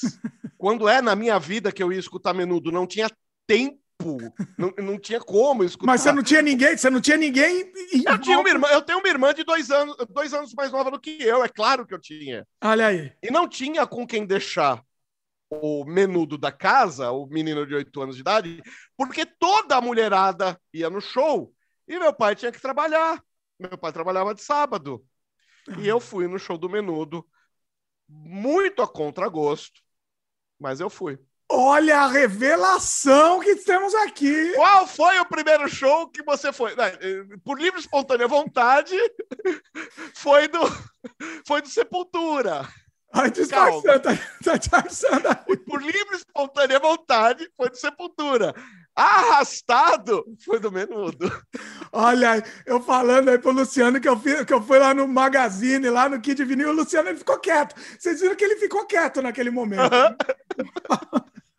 e agora temos a grande revelação. Que eu fui no show do Menudo. É a Cara... vida, é a vida, Luciano, é a vida. O Não, o pior de tudo, o que me dá mais raiva é que anos depois, aí você ouve, mas você não conhece nada. Eu ouvia na casa dos meus primos, Ramones, Toy Dolls, Iron Maiden, Kiss, mas você ouve e não conhece, né? Pink Floyd, Yes, tá, ouvia, mas não conhecia. Vai né? ouvindo por osmose, né? Assim. Isso, é. Olha que som legal. Um, é. O meu primo mais novo ficava na sala, olha que som legal. Aí meu primo mais velho lá no quarto, olha, esse aqui é mais legal. Aí eles esperavam um terminar a música e eu ficava correndo no apartamento. Era um apartamento grande, legal. E ficava correndo de um lado para o outro para ouvir a música um do outro porque um gostava do som mais relax, mais calmo, mas os dois eram rock. E o outro gostava do punk, da porrada, do heavy metal. Olha aí. E aí, é, é, depois é que eu fui começar a ouvir rock, eu comecei a reconhecer as coisas, mas sim, eu tive que engolir um menudo aí no meio do caminho. Já que estamos no âmbito rock, vamos, hum. vamos para outra questão também, que o rock brasileiro dos anos 80, né? Muita gente fala mal, detona, eu adoro, tá? Eu hum. adoro pessoalmente. Eu amo Engenheiros do Havaí. Pode me xingar aí, pode xingar. Eu, não, xingar não. Cada um ouve o que quiser. Meu Humberto, problema é você, com aquele é com Humberto. Eu tenho um vídeo, eu tenho um vídeo aqui no canal que é, é por que todos odeiam é, eles que, é? todos odeiam eles. É uma coisa assim, eu vou até deixar no link aqui. E tá lá Humberto. E muita gente me xinga até hoje, porque. Não, ninguém odeia Humberto. Não, ninguém, não existe ninguém que odeia Humberto. Luciano, por favor. Eu odeio Humberto. Pronto. Olha aí. aí. Explica aí, Luciano. Vai lá, vai. Cara, ele é muito ruim, ele se acha demais, cara. As letras dele. Meu, ele matou uma, um rock italiano. Como é que ele pode? Era um uhum. ragazzo que come me. Então, eu tava falando do palco até do, do Beatles. Depois a gente começa a conhecer as coisas. Eu fui atrás de vídeos dos Beatles. O palco que o Menudo montou era uma homenagem Menudo, ao palco não. dos Beatles. Menudo? Menudo homenageou os Beatles. Ah, nossa. É que o Luciano. Cara, que raiva! Eles ele tava tem... engenheiros, foi para menudo. Foi pro... é, não, eles não, não, têm o direito de imitar o menudo. ah, tá, por causa do Humberto que homenageou também, entendi. Não, o Humberto. Não, então, eu entendi o... sua volta, eu entendi a volta. Eu não gosto. Você... É, é, é que foi mais rápido na cabeça do que na rápido. boca. Ficou melhor na cabeça do que na boca. Mas, assim, o... Eu não gosto da música tá, de Engenheiros, mas, ó, meu. Ó, Acho ele fra... músico não, fraco. Não odeio o Luciano por ele, por ele odiar o Humberto. Eu amo, ah. eu, eu amo o Humberto, tá? Humberto, amo, amo com todas as minhas forças aqui, Humbertão. Luciano odeia, é a vida, meus queridos. Somos uma democracia e vocês têm que entender a democracia. As pessoas odeiam as outras porque você não gosta do que. Não, eu peraí. Eu... Você não gosta do Vamos que eu lá. gosto, eu te odeio. Né? Não, é, exatamente. Vai lá. Exatamente. É, meu problema é com a produção do Humberto, não é nem com o Humberto. Eu nunca conversei com o Humberto, nunca sentei numa mesa e o Humberto falou: Olha, cara, você, é, eu não gosto de você porque você fez isso, isso e isso. Porque você falou mal de mim lá no limite. Eu não falei mal do Humberto, não falei que ele é chato, feio bobo. Eu não gosto da música dele. De é repente, Agora eu te digo, Luciano. Ele, e a gente digo... dá risada disso daqui a 20 anos. Só te digo uma coisa, te digo uma coisa, Luciano. Você está errado. Humberto... gostava da música do Roger e a gente sabe que não dá para concordar com não, tudo mas que ele o fala. Roger, o Roger, musicalmente, ele é ok. Ele tem umas músicas boas, mas ele não é um gênio. Outras nem tanto. O Roger, ele, ele, ele, ele vestiu aquela carapuça que inventaram, não sei se é verdade, inclusive. Hum. Ele tem o maior QI do Brasil, ele tem um QI maior que o do Einstein. Não, ele era superdotado. Criança superdotada, chega uma hora que nivela o QI. Calma. Esse negócio de teste de QI é muito é, é relativo mesmo. É, você não faz teste de QI em adulto, tá? Ah. Em criança. Sim. Então, assim, nivela. Vai por mim. É. Então, ele foi superdotado, ele pode ser super inteligente, super bem informado, mas ele não é Einstein. Então, mas Até hoje em dia a gente não, era não é nada de Einstein. Hoje em dia a gente vê que o, que, o cérebro dele deu uma, uma, retraída aí, né? O cérebro dele atrofiou. Não, cara, depende de repertório, tem um monte de coisa, principalmente as coisas que ele costuma falar, depende de muito repertório. Muito mais do que é, concatenar informação, depende de ter informação. Talvez ele então, não tenha tido. Não, mas vamos voltar, é, vamos voltar aos anos 80 no, no sentido vamos assim. Lá. O Roger, a música dele, ele tinha uma, uma, uma outra música boa. O Inútil, por exemplo, é uma música muito, muito bem sacada, muito, muito é, é, é, é inteligente.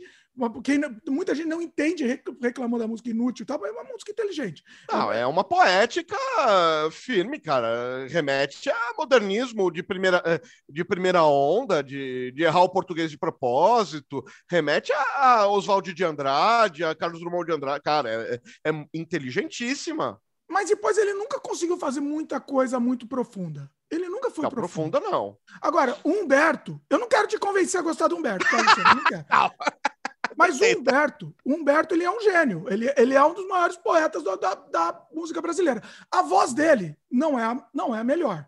Eu posso dizer disso porque a é, minha é, voz até também, aí... essa voz linda que eu tenho também, eu posso, posso dizer isso. Mas assim, o, o, a voz do Humberto não é das melhores. Tudo bem, mas musicalmente e a letra é um negócio assim que não tem no Brasil nada que se, se equipare. São poucos, tem, mas. Então eu vou te falar do brasileiro. cara que mais manja de língua portuguesa na história da língua portuguesa. Desde 1178, que falaram: este escrito aqui não é mais gaulei, galês, isso aqui é uma outra língua. Até hoje, um cara que manja pra caramba, ninguém mais manja se chama Francisco Buarque de Holanda. Eu não concordo com uma palavra que ele fala em política. Se ele falar de política, pode ter certeza, eu estou do lado oposto. Mas o cara é o gênio. O cara faz uma construção e o, o nome da música, e o tema da música é um peão de obra morrendo. E o nome da música é uma construção. E que tipo de é? É um palíndromo, né, que ele faz, que é o que em língua portuguesa é uma construção.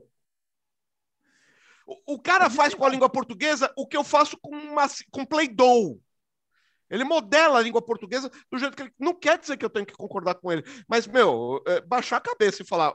E você falou de voz, é por isso que eu lembrei do Chico. Ô, cara desafinado, meu Deus do céu!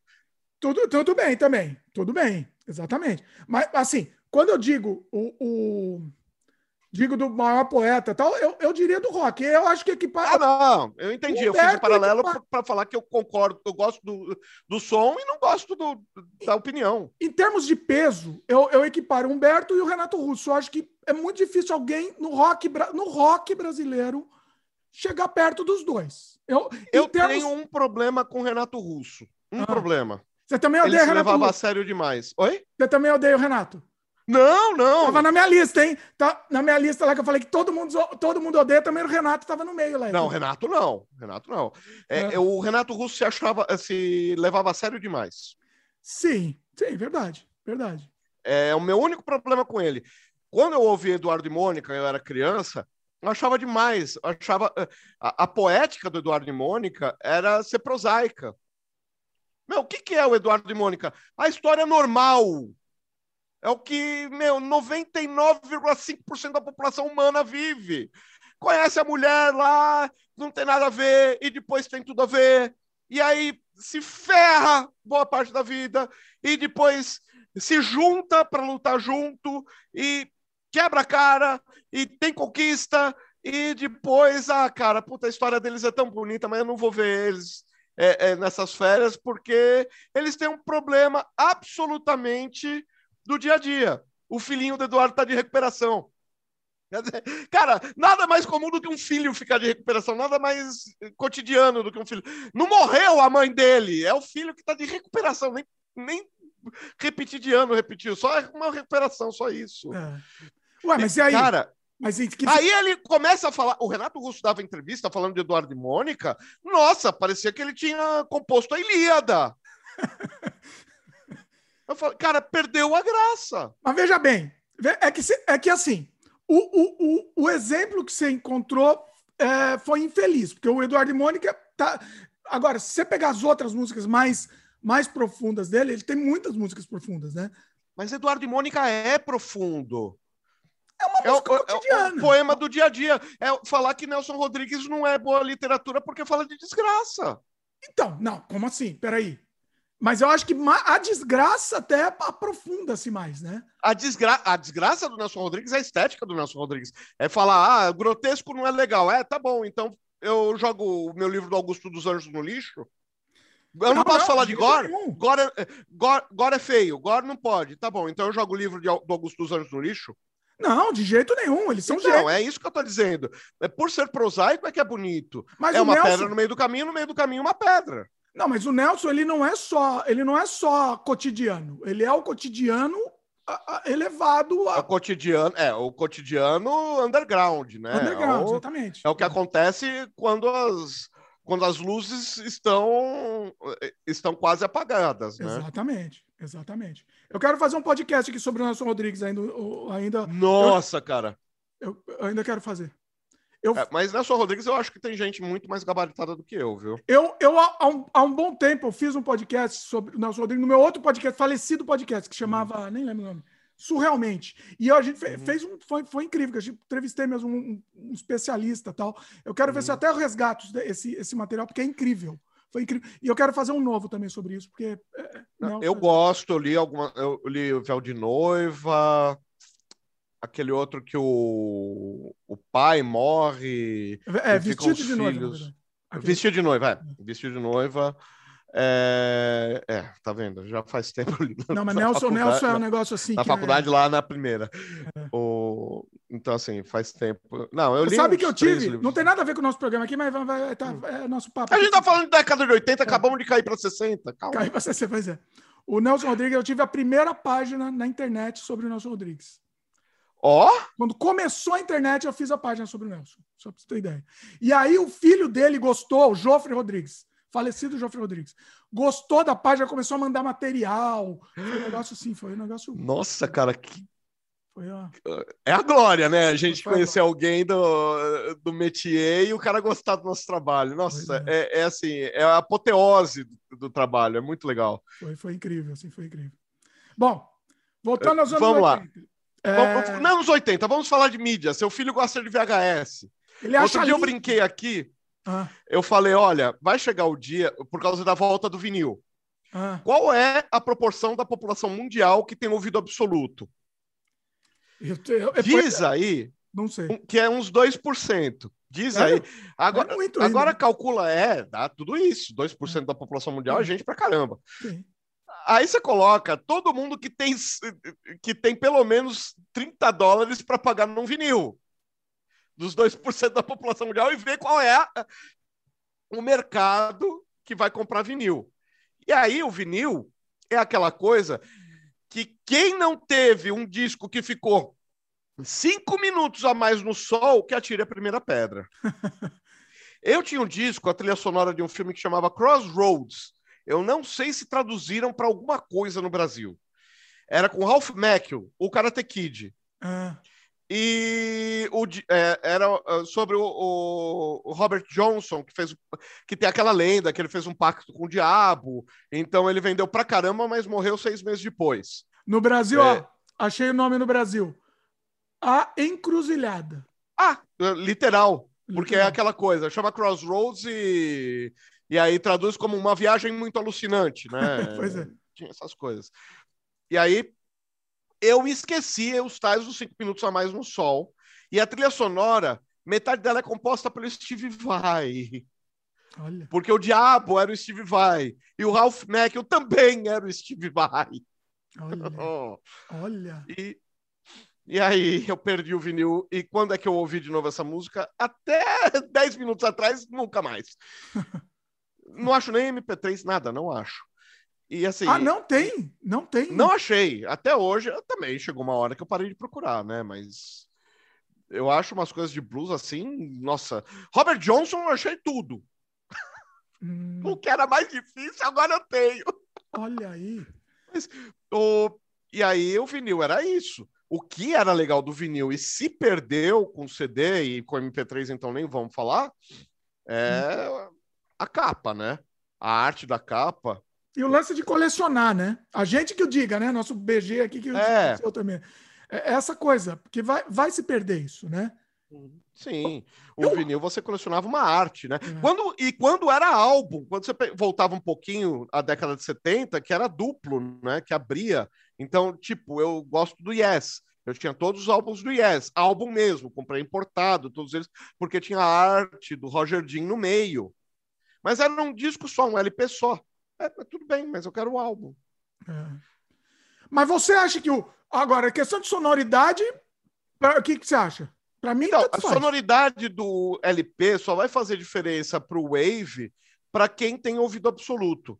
É. Tem ganho, lógico que tem. Se eu olhar a ondinha ampliada, que eu tenho vista boa, eu uso óculos, mas eu tenho vista boa, eu consigo ver as ondinhas direitinho. Você vê, tem variações não são microscópicas, são variações até, mas no ouvido, isso aí é só para quem tem ouvido absoluto. E aí, para quem não tem ouvido absoluto, o wave alcança o suficiente. Agora, para mim, eu, Luciano, eu já estou um, um, passo além do não absoluto. Eu estou no menos do que relativo. Eu já estou surdo. Eu já não tenho muita audição mesmo. Eu também. Eu tô, tô esperando piorar para colocar aparelho. Eita. Ah, Literalmente. mas tá mesmo, assim? Tô, tô mesmo. Eu tô, tô sem a audição entre 2 e 4 kHz, eu não, não ouço mais. É, a gente vai perdendo, mas... né? É normal mesmo. Isso é normal. Mas eu perdi uns 20 anos mais cedo do que Eita. deveria. Ah. E tô esperando só. Eu, eu, fui em cinco otorrinos. Não é por falta de tentar resolver o problema. Não foi larga, larga, larga a mão e deixa ferrar. Não, os cinco otorrinos falaram a mesma coisa. Olha, na tua faixa não tem o que fazer, tem que esperar piorar para colocar aparelho. Ah. E boas. Ah. E. É, não foi o meu. O. E aí, o, o, eu MP3 ou vinil, para mim dá na mesma.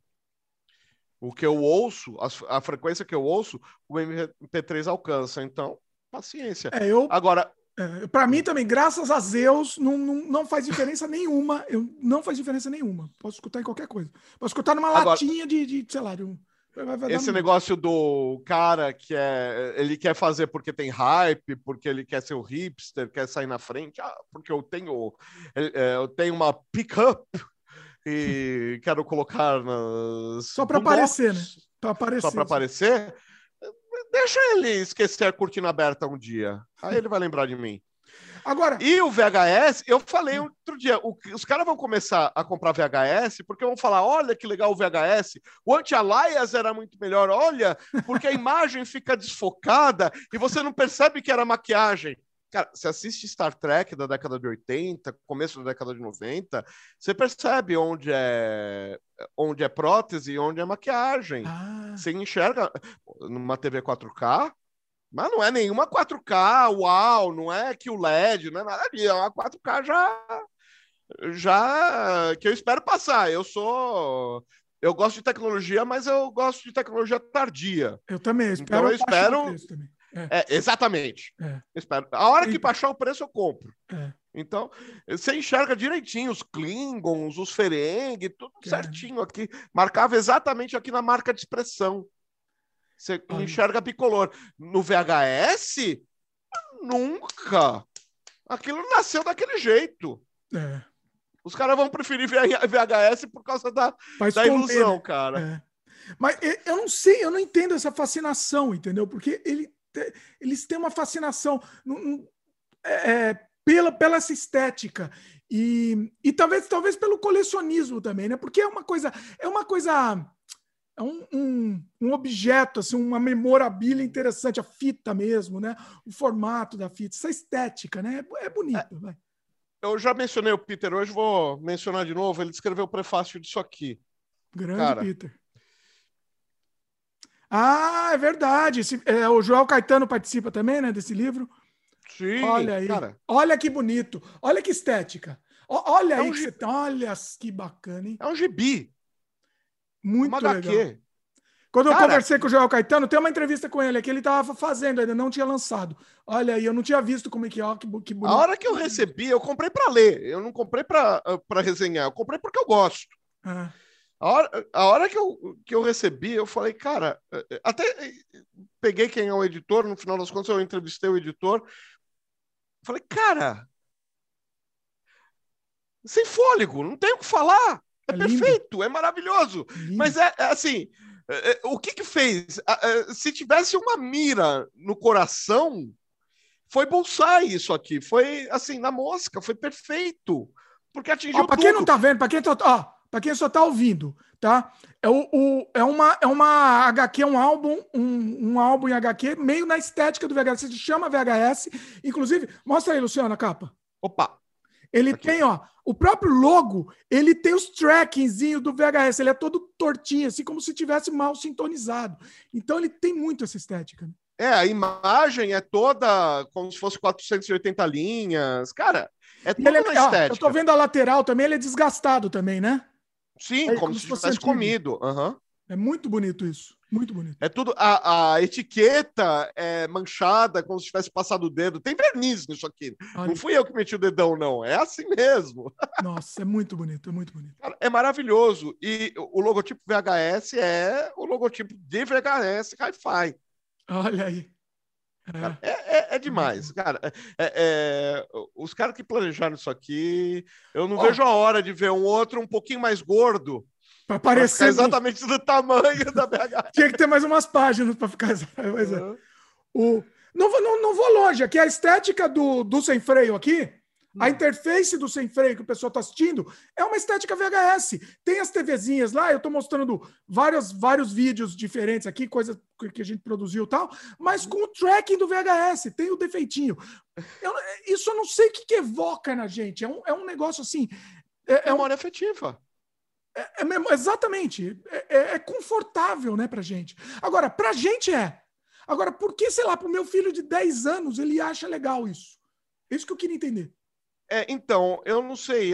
Eu, por exemplo, é, quando era adolescente, infância não, infância não tinha atração nenhuma por coisa antiga. Mas na adolescência, eu me peguei gostando só de música do final dos anos 60 e começo dos anos 70. É. Então você me perguntava qual a sua banda favorita?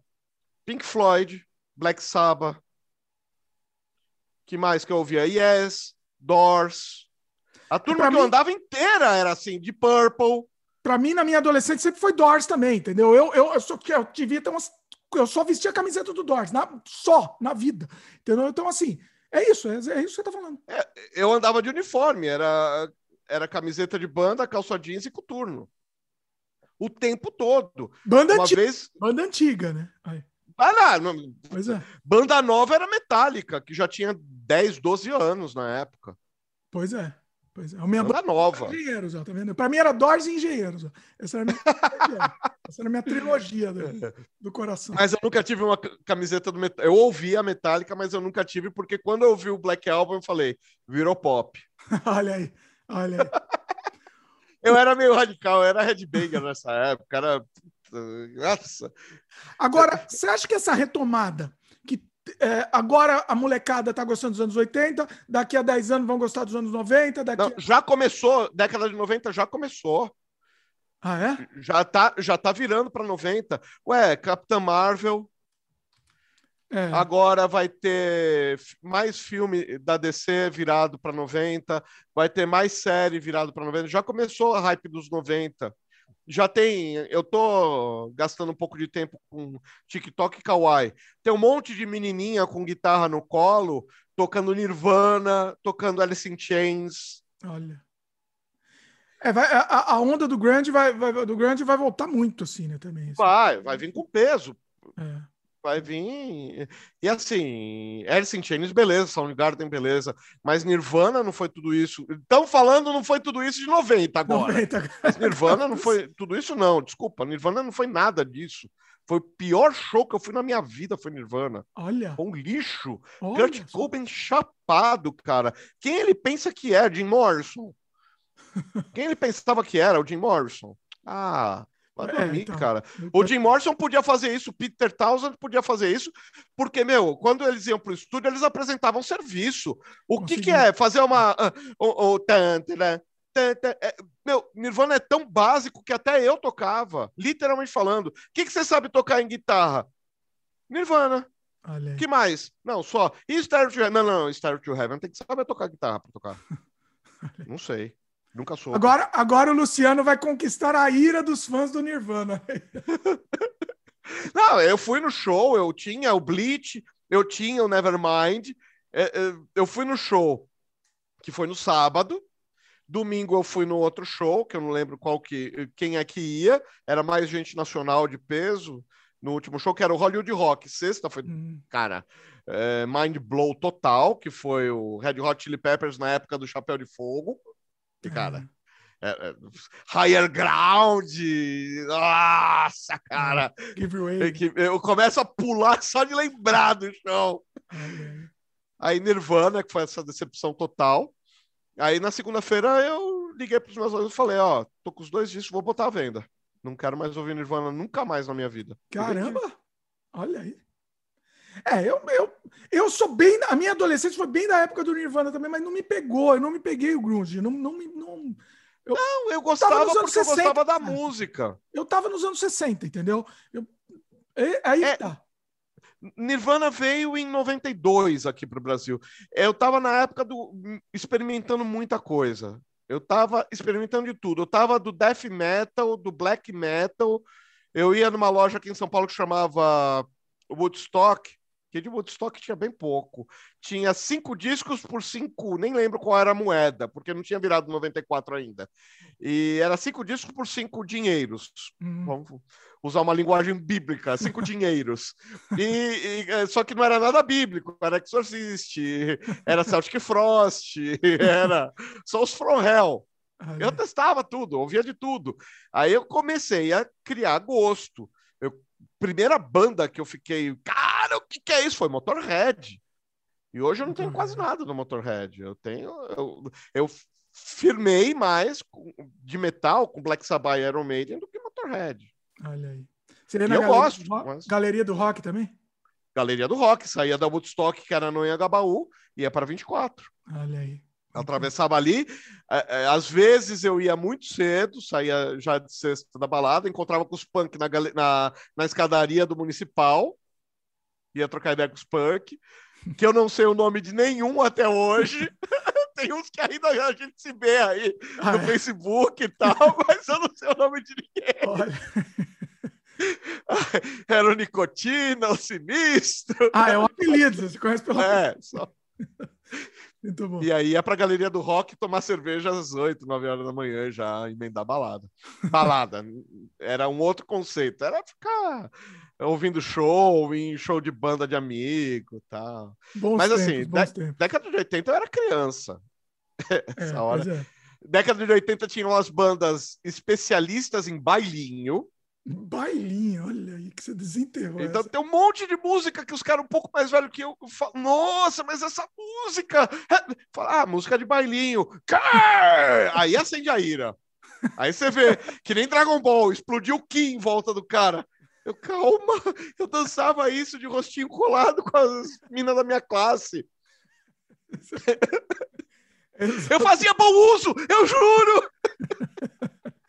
Muito bom, muito bom. Vocês chegaram uma coisa. Ó, outra coisa, a gente tava falando de, de anos 80. Ah, não, você tava falando de disco e tal, esse negócio de colecionar produto físico. Só um assunto rapidinho que eu queria entrar. Você ah, por que, favor. Você acha que isso vai vai acabar hoje em dia? A molecada não coleciona mais. Isso é, é nosso, gente que é velho.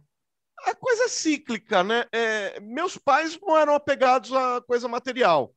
Tanto é que a coleção de Elis Regina da minha mãe ficou comigo até eu vender.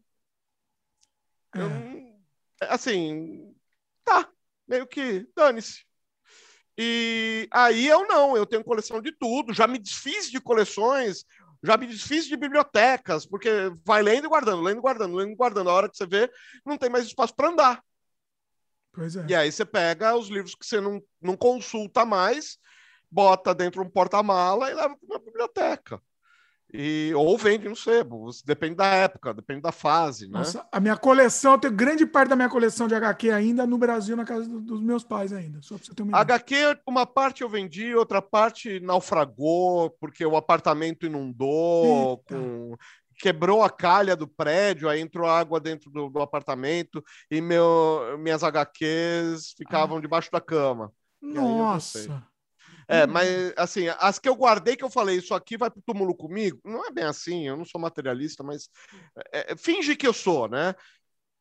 E essas viraram papa, dava para fazer papier machê com elas. Ai, cara. E, e aí tinha ah, algumas coisas eu comprei de novo da época em sebo, outras, essas coleçõezinhas da Marvel, da Salvat e tal, eu peguei de volta.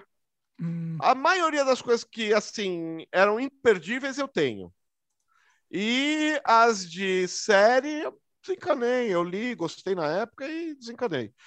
Agora, livro, eu já doei duas bibliotecas inteiras, inteirinhas, assim, de casa. fiz faculdade e tal, tinha lido as coisas de infância e tal. Doei. Fiz tal, teve, assim, tô passando necessidade, vendi. E assim foi. E, hum. por exemplo, os Dragon Ball que estão atrás de mim, eu ganhei para fazer uma tese. Os Dragon Ball que eu li, é por isso que. Você quer saber se eu li um livro aqui em casa? É fácil. Vê se está lacrado. se tiver lacrado, é porque eu li. É certeza que eu li. porque eu li e depois eu falei, nossa, eu tenho que ter isso. E eu fui lá e comprei. Hum. Ou li de biblioteca, ou li ah, é, tá. e vendi, comprei de novo. Enfim, tem isso. Se tá lacrado, é certeza que eu li. Se tiver aberta, é porque eu tive curiosidade de olhar, li 15 páginas falei, puta que saco, tá fora. E é, eu fui olhar a diagramação, falei, nossa, que letrinha miúda. Eu, eu, a hora que eu trocar de óculos, eu compro, e não troco nunca de óculos. É tá cada vez mais difícil, né? A gente. No... É, vai fazer assim. Mas tá difícil. Mas assim, a geração do meu filho. Não tem nada. Meu filho só não doou todos os brinquedos dele um mês atrás, porque eu falei, não vai doar nada. Guarda em caixa essa porra que eu quero. Então, é, olha, olha, olha, e ó, você não é o primeiro que fala aqui, eu já, já trouxe no, o próprio Marcelo Kiki, do, o, o, Marcelo, a gente conversou de coleção aqui, fez um programa gigante de coleção, a gente falou disso. E ó, você tá falando a mesma coisa. A, a criançada não, além de não brincar mais, não se interessa e não liga mais pro brinquedo. O brinquedo, mais, ela não é mais uma coisa palpável, isso não interessa mais. Para os meus não. filhos também, é assim. Agora pega ah, a quantidade de programa, pega o espaço de memória do celular dele, pega o videogame, o eh, ele vai deletando e instalando, deletando, instalando, deletando, instalando. Então, cara, é, é tudo é, é, tudo cloud, é tudo virtual, não existe posse. E a ele, posse não interessa. E ele brinca não? Brincou? Brincava não? Com o brinquedo? Em algum momento com alguma coisa. É, ele tem uma coisa muito parecida comigo, só que eu sou, é, nesse sentido, eu ainda tenho, eu sou filho da minha geração. É, eu monto a coisa. A hora que todo mundo vai começar a brincar, eu enjoo. eu Vamos dizer, eu tinha o, o, TCR, eu não tinha autorama. É, o TCR era o autorama de pobre. Oh, eu tinha TCR. Não, o TCR era legal, não era um que, que tinha. Que tinha um loop? Que mudava de pista. Isso! Ô, oh, rapaz, isso não era de pobre, não. Isso era legal pra caramba. Então, mas eu pegava o TCR e montava, colava, ia montando a pista, pegava o kit do engenheiro, pegava a casa inteira, cara, e, e, e montava uma cidade.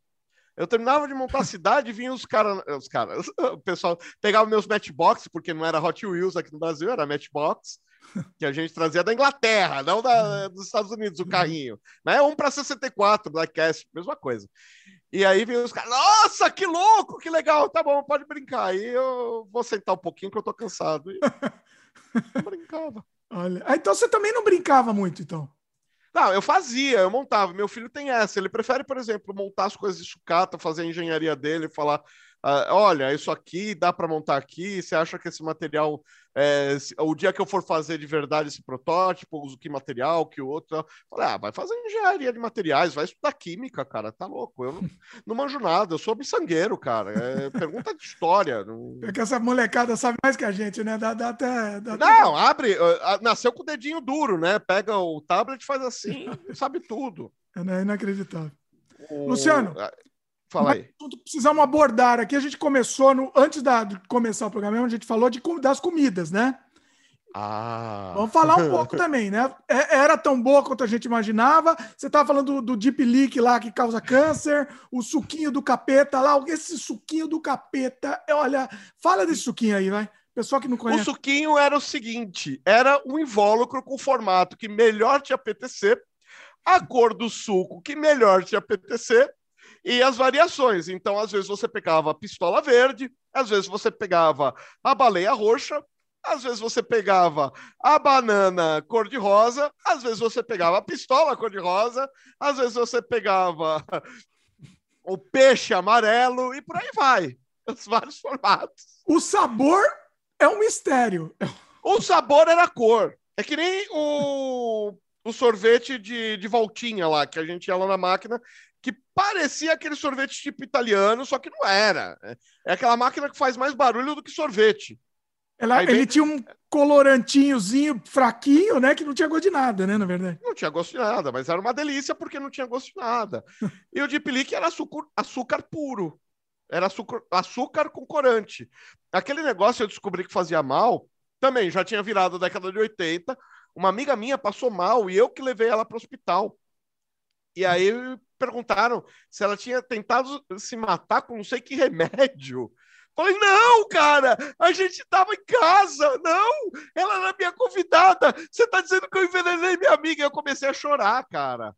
E eu não sabia onde, o que fazer. Ah. Aí veio um médico, porque eram os residentes. Aí veio o médico, ela tomou tal coisa? Não. Ela tomou tal coisa? Não. Ela tomou tal coisa? Ela tomou suco de pozinho? Falei, em casa a gente só toma suco de pozinho. Por que fez mal para ela e não para gente? Quase que ele falou: é, fica tomando veneno de jararaca a vida inteira e dá uma dose maior só para uma pessoa para ver se todo mundo sobrevive e ela não. Mas ele falou: não, esse negócio de pozinho aí faz mal para quem tá com resistência baixa tal. Eita. Ela quase morreu, cara. Nossa! Teve que fazer aquela. É, sei lá, um tratamento ruim pra caramba. Não chega a ser uma diálise, mas é um pouquinho, é, é um pouquinho menos pior que uma diálise para limpar o sangue. Isso. Por causa do suco de pozinho. Mas era o Tang, não, era aquele outro suquinho. Aqueles... É, não, não, não era o Tang, a marca do Tang, mas era algum deles. Caramba, olha isso. Que Tinha, suco né? já não existia mais. Oi? É o, o que suco já não existia mais aqui no Brasil. Que suco deve ser a desgraça. Era desgraça. Era, aquilo era, aquilo era um. Ah, nossa. Cara, refrigerante, meu. Mesmo refrigerante, a gente tinha pop cola, tinha grapete. Nossa. Tinha um outro também que era uma soda que eu amava, mas, cara, é tudo química. É, é, todos esses negócios que, que são Fanta, mas não são Fanta, eh, são corante, cafeína. Se você gosta de café, bebe café. Vai tomar refrigerante para ter cafeína. Dá licença. É. Eu gosto de Coca-Cola, assumo. Sou, sou culpado, gosto de Coca-Cola. Mas, assim, eu não me permito mais o vício, não, viu? É, tá, diminui, né, pelo menos. Né? Não precisa parar, mas diminui, né, pelo menos. Radicalmente. É. é assim, a garrafa tá, tá guardada na geladeira, a gente toma um dia por semana, acabou a garrafa, volta pro suco. Sabe uma coisa que eu faço também que, que é interessante? Coloca. É, tem, tem, gente que vai achar que é uma heresia isso, mas colocar água na Coca-Cola. Entendeu? Então, eu faço quase a mesma coisa. Eu aprendi isso para não ficar bêbado. É, tomar um copo de qualquer bebida, porque destilada não faz minha cabeça mesmo. Hum. Eu gosto de vinho e de cerveja. E de saquê. Eu falo que eu gosto de saquê, mas faz 20 anos que eu não bebo uma dose de saquê. É, é, é, eu gosto de boca para fora. Eu, então, tomo um copo de cerveja, um copo de água, um copo de cerveja, um copo de água. Não é para. É, Funciona. Meu, é. e boa. E eu comecei a fazer a mesma coisa com Coca-Cola. Ao invés de colocar e beber sem sabor, eu deixo o organismo. Não é a mesma coisa. O ideal é misturar no copo, né? Mas. É, o que, que eu faço? Eu misturo no copo até, até para render mais. Assim, parece que você está tomando mais Coca-Cola, entendeu? Você tem a impressão uhum. que está tomando mais. É, não precisa encher a garrafa, mas põe, põe um pouco de água, uhum. você vai ver. Vai aumentando a quantidade. Fica até tipo aquela Coca-Cola picareta que existia. Não sei se existe ainda. H2O, ah, era uma tipo H2O. Existia. Ah, H2O era uma soda lá. É, existe, uma picaretagem é uma... dessa. Que era a mesma coisa, só que. Né? É, é que a, a, a grande questão da Coca-Cola é o choque glicêmico. É, a Coca-Cola é preta, não é porque vai lá a frutinha australiana lá que chama cola, e não é porque vai aquele extrato de coca. A Coca-Cola é preta porque vai caramelo puro. Pois é, pois é. E, e aí?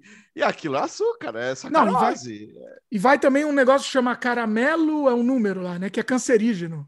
Ah, tá, o acidificante, não sei das quantas. É, sim. esqueci o nome dele. É caramelo alguma coisa, né? Em português. Não... Ah, mas, cara, é, isso aí também é, tem as lendas, né? Tem. Não, ah, não, descalcifica tal. Calma. Eu vou descalcifica você tomar dois litros de Coca-Cola numa refeição. Tem proporções. Mas, meu, o ideal seria não tomar isso nunca. Os hiper. É, é, até mudaram o nome. Meu médico falava que isso aí era Ai, como é que é? é caloria vazia, que não serve para nada. É, e é. agora é hiperprocessado. É. é. Mudaram o nome, mas é a mesma coisa, não serve para nada. O teu corpo não precisa disso para nada. Mas. Só para dar informação, é, chama Caramelo 4. É um negócio com sulfito de amônia. Esse é um negócio extremamente cancerígeno tal, Sulfito. E... Ito não faz bem para nada no corpo. Então. Pois é. E Ano, amônia, né? Lembra da aula de química orgânica? Ano, eno, ito. Faltei. Essa aí faltei. Não tem nada que se ligue a isso no teu corpo. Você tem carbono, você tem enxofre, você Olha. tem um monte de coisa. Isso aí você não tem, não. Caramba. Você lembra do. É. Fala, falando de comida dos anos 80, você lembra do cigarrinho de chocolate?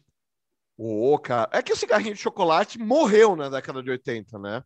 Porque É, não tem, O né? cigarrinho veio desde 60. Então. Eu, Não, morreu nos anos 80, morreu nos anos acho que 90, né? 90, 90, é, 90. Porque assim, o, o, o problema não é o cigarro de chocolate, o problema é que ele estava incentivando mesmo. Foi criado para isso, né? Incentivando. Como é? Mas, cara, antes da nossa geração, a geração dos nossos pais, quem fumava começou na cidade, 12, 13 anos. E era bonito, né? Sim, estiloso. A minha bisavó convenceu a minha mãe a começar a fumar porque era bonito mulher fumar. Olha. Era estiloso. Aí minha mãe começou a fumar com 19, 20 anos de idade para para ficar com charme, para ter um quê de Greta Garbo. Olha aí. Você já pensou nisso? Você tentou, não? Você teve alguma tentativa? Fumar? É. Eu fumei nove anos. Eita. Nove anos, dos quais seis tentando parar, né? Olha aí. Para, você volta, começou para, nessa volta. época, na adolescência. Eu comecei, é, comecei com 15 anos, na época do Evandro Mesquita, Eita, né? LM Light, vamos para 66. Nossa. E é, é o Você Não Soube Me Amar. Você... É. Da década de 80 também. Também, nada mais anos 80 que Evandro Mesquita. Do que né? Blitz. É. O Evandro Mesquita é, é o, a, a- é que é? o, o pináculo dos anos 80. vamos dizer assim. Epítome, pináculo dos anos 80 é o Evandro Mesquita. Total, cara. Você imagina a camisa florida, a- a- o short, porque o homem não usava bermuda. Cara, imagina o uniforme da seleção brasileira de 1982. Eu não uso aquilo nem como cueca, cara. É sério, eu me penso, eu, eu penso em mim mesmo com aquilo, cara. O que, que é aquilo? É roupa de gogogel, cara? Sério? É feio. O negócio é feio. É Nossa, os caras jogavam futebol com aquele troço. Que é isso? Caramba, era feio. É, enfim, Mas você falou a minha de... cueca é o dobro do tamanho daquele troço. É complicado. Você falou de fumar, eu lembro até hoje. Eu, eu era um, um moleque tonto, imbecil. Hoje vou começar a fumar. Eu lembro da resolução do dia que, que eu resolvi. Hoje vou começar a fumar. Fui, no- fui lá na padaria, comprei, vendia para qualquer criança, ali anos 80, e tranquei lá no quarto e me entupi daquela desgraça. Nunca mais na vida consegui colocar um cigarro na boca. Ah, que bom. Entendeu? Porque assim, eu, eu passei mal com aquele negócio lá, entendeu? E, não, mas tem que fumar porque é bonito. Não, eu vou, eu vou me insistir. Entendeu? Peguei e joguei fora o resto do raço. E, É, o, eu comecei a fumar porque todo mundo na, na minha classe, na escola, fumava. olha, Aí os caras fumavam, faziam aquela cara de alívio do, do vício de e prazer. né? Luciano, é, Luciano nunca começa a fumar, cara, é horrível. Ah, eles É, falavam? Eu olhava. Oi? Eles falavam Eles isso? falavam, me incentivavam Olha. radicalmente contra. Olha, Cara, eu sou o exemplo eh, de todas as campanhas antidroga, eu sou o exemplo radicalmente contra. Sabe quando é que eu fui aliciado para qualquer droga, de tabaco até LSD?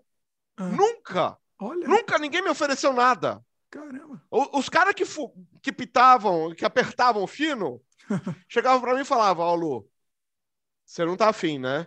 Não. Ó, a gente vai dar uma volta, então. Eu já sabia o que era, não precisava falar o que era.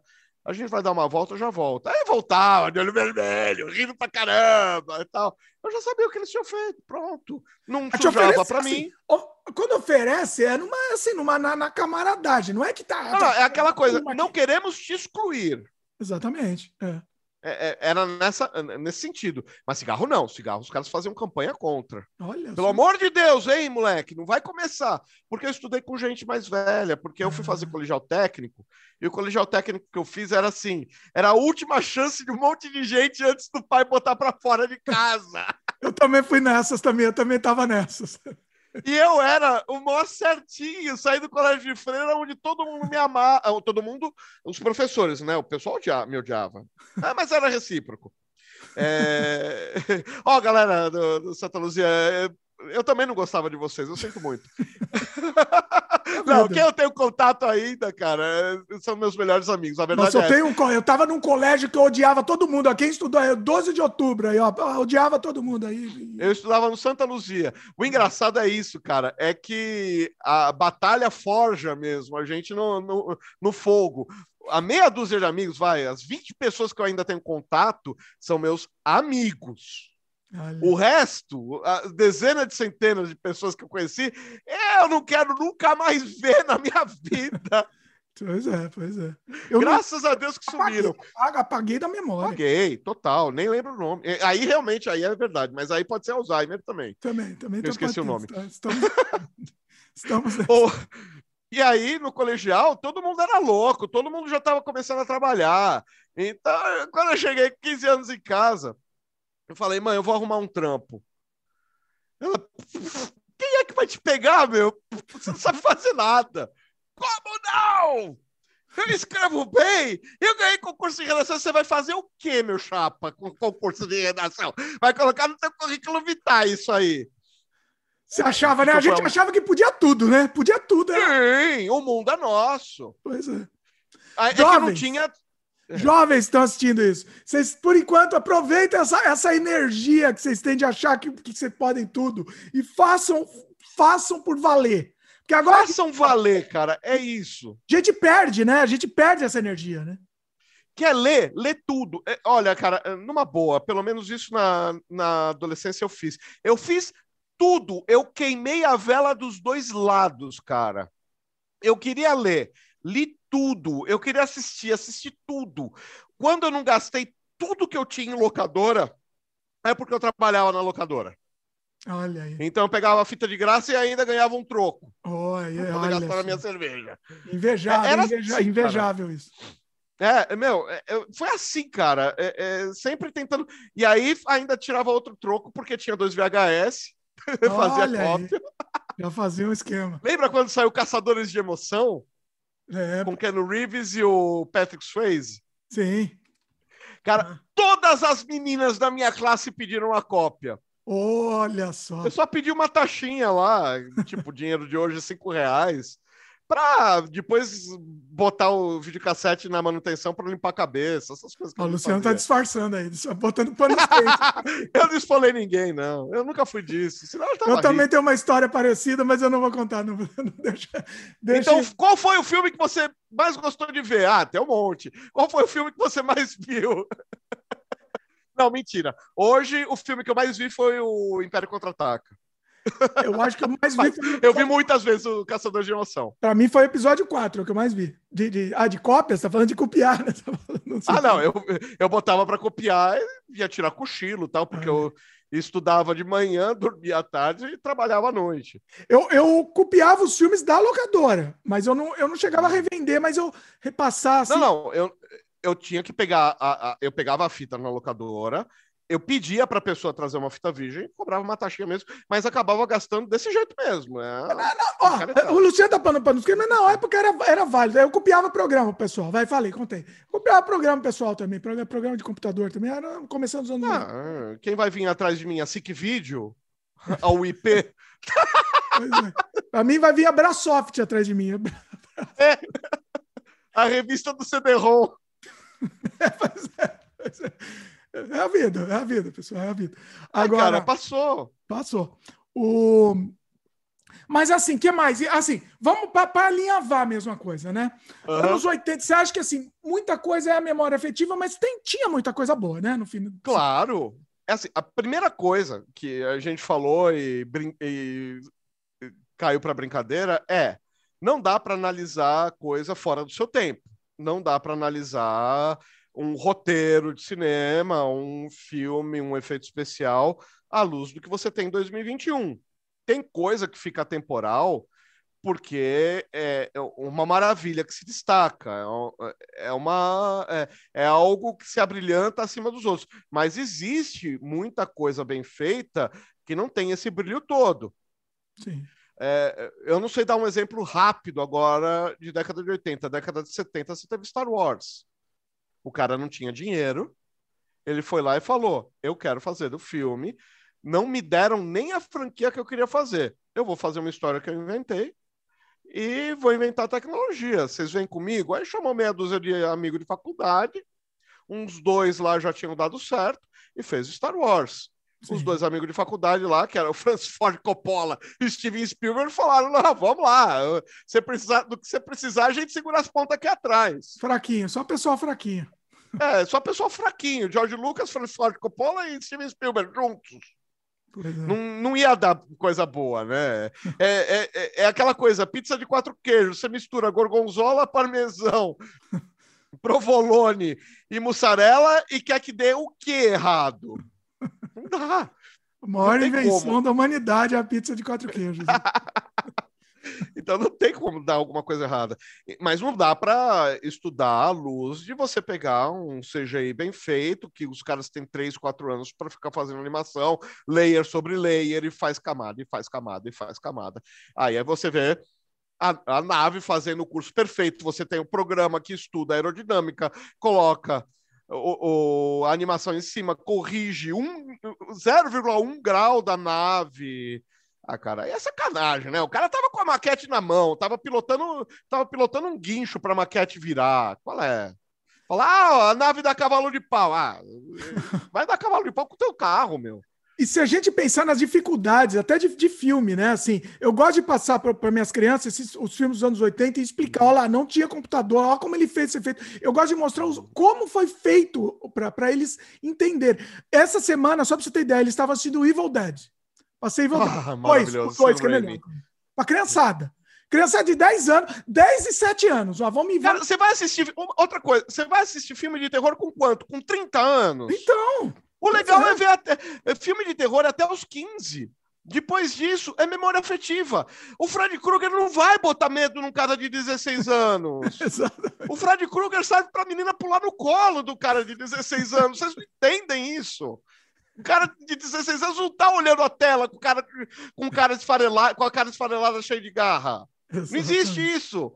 É mas infantil. ele curte porque. É e, e, olha, ó, a criançada adorou Evil Dead, mas adoraram, assim, viram, assim, foi um negócio. Eu, eu, foi a experiência de eu ver eles assistindo foi um, negócio, foi um negócio inacreditável. Mas quem disse isso foi um tio meu. Minha mãe queria me proibir de ver o Exorcista. Olha. Aí um tio meu é o tio que não me influenciou nada. É, foi o tio que me apresentou Led Zeppelin, foi o tio que me apresentou Star Trek, foi o tio que disse que eu não sabia nada, que eu gibi da turma da Mônica é para noob, eu tinha que ler Homem-Aranha. Ele não me influenciou em nada. É, e ele falou para minha mãe: você vai, você vai deixar ele ver filme de terror quando? Quando fizer 18? Cara, esquece. Ele tem que ver agora. Mas assim, Vamos fazer do jeito certo. Ô, moleque, chega aqui. Vamos fazer do jeito certo. Vai chamar teus amigos. Você vai colocar no vídeo à meia-noite para passar de quinta para sexta. Aí você traz pipoca, você faz o que você quiser. E com a luz apagada. Muito bom. E eu nem sabia quem era a Blair lá, nem sabia do padre, o que era um exorcismo, não sabia nada, só queria ver um filme de terror, caramba. Mano, é paixão à primeira vista, né? Olha. É também filme de terror assim, ou você ama ou você odeia. Do jeito certo, né? Você tem que, tem que, tem que, tem que adquirir, é um, é um gosto adquirido. É um né? gosto adquirido, sim. você é. não aprende, você, você não nasce gostando de café, você não nasce gostando de cerveja. Você aprende. E você tem que escolher o certo, né, para mostrar também. Quando você vai apresentar, escolhe o certo, né, que você acha que vai funcionar para a pessoa, né, também. Isso que é. A gente tá falando disso, tem a ver com o tema, inclusive, para apresentar claro, os anos 80 para pra, as pessoas, né? Sim, você não vai mostrar aquele América 3000. Não vai mostrar filme trash da década de 80. Vai mostrar o que tem de bom. Vai mostrar filme de vampiro, vai mostrar entrevista com vampiro, que é mais um, um, um, um filme blasé, coisa mais sem graça da história da, do cinema. Mostra o Lost Boys.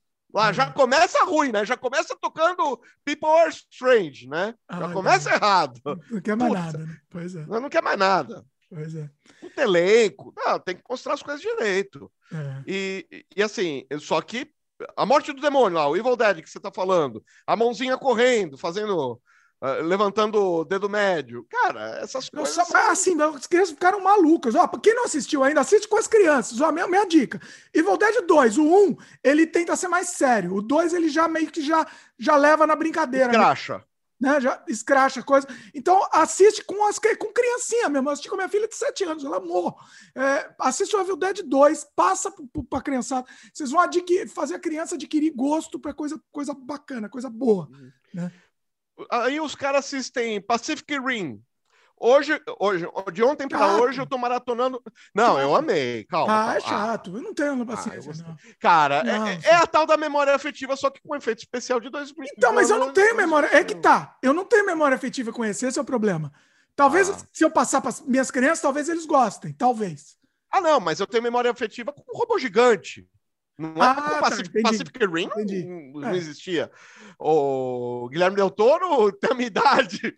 Não, eu gosto do Del Toro. Eu gosto do Del Toro, mas esse eu tentei, eu parei no meio. Parei no meio. O- Mas, cara, eu vi um monte. Eu tava maratonando aqui com meu filho agora, um- 15 minutos. Terminei 15 minutos antes da gente começar a bater papo. Ah. O Gundam. Ou... Acordei cedinho, acordei 5 e meia da manhã, fui trabalhar e tal. Aí vamos almoçar, vamos. Vamos assistir Gundam, que é o, o maior robô gigante de todos os tempos do Japão. Sim. Cara, é ruim! É ruim. Mas é ruim com que estética comparado com 2021? Agora, você pensar que o troço foi feito em 80, cravado em 1980, bolinha, É. cara, é fantástico. É lógico que fez sucesso, foi revolucionário. O personagem morre, morreu. Macross Macross. muda o elenco. Cara, Macross morreu, tá morto. O protagonista muda duas vezes, cara. São três protagonistas diferentes no, no Macross. É. O cara que era o moleque que pagava pau pro primeiro protagonista é o terceiro protagonista. Caramba. Cara, é do caramba. O Baku do Pirata do Espaço morreu. Ele explodiu o, o, o aviãozinho lá, o, o, o Stingray dele lá, o avião biplano dele, no, no Robobomba. E, meu, não fez nem arranhão na porcaria do Robobomba. E morreu. Olha aí. Cara, é, era, é assim o desenho japonês. Então, assim, mas, ah, mas hoje o personagem também morre e tal. Não, mas na época era um choque. Então, assim, compare os anos 80 com os anos 80, quando você for analisar uma peça.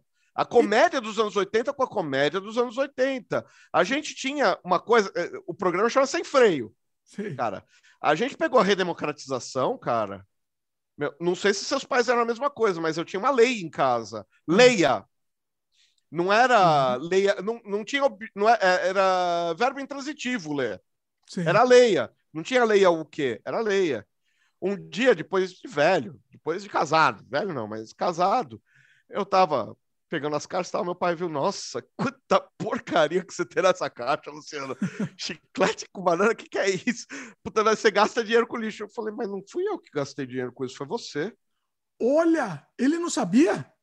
Não, ele falava, pega o que você quer, eu fecho, aqui, eu fecho a conta aqui. Ah, tá. Ele não, ficava na banca de jornal. comprado. Ah, tá.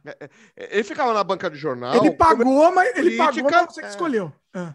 é, é, conversando sobre política Hum. com os amigos dele. E eu ia andar de skate. Ah. Aí, na hora de ir embora, ele falava: vai, pega o que vocês querem que eu quero ir para casa. Isso todo domingo à tarde. Meu, eu não sei de onde saía dinheiro. Às vezes faltava dinheiro para pagar supermercado, mas a gente comprava toda a revista que a gente queria, cara. Meus pais, nesse sentido, meu, puta, Olha, nunca faltou papel em casa. Nunca. Eu era exatamente assim. E eu, olha, olha isso. Eu tinha conta.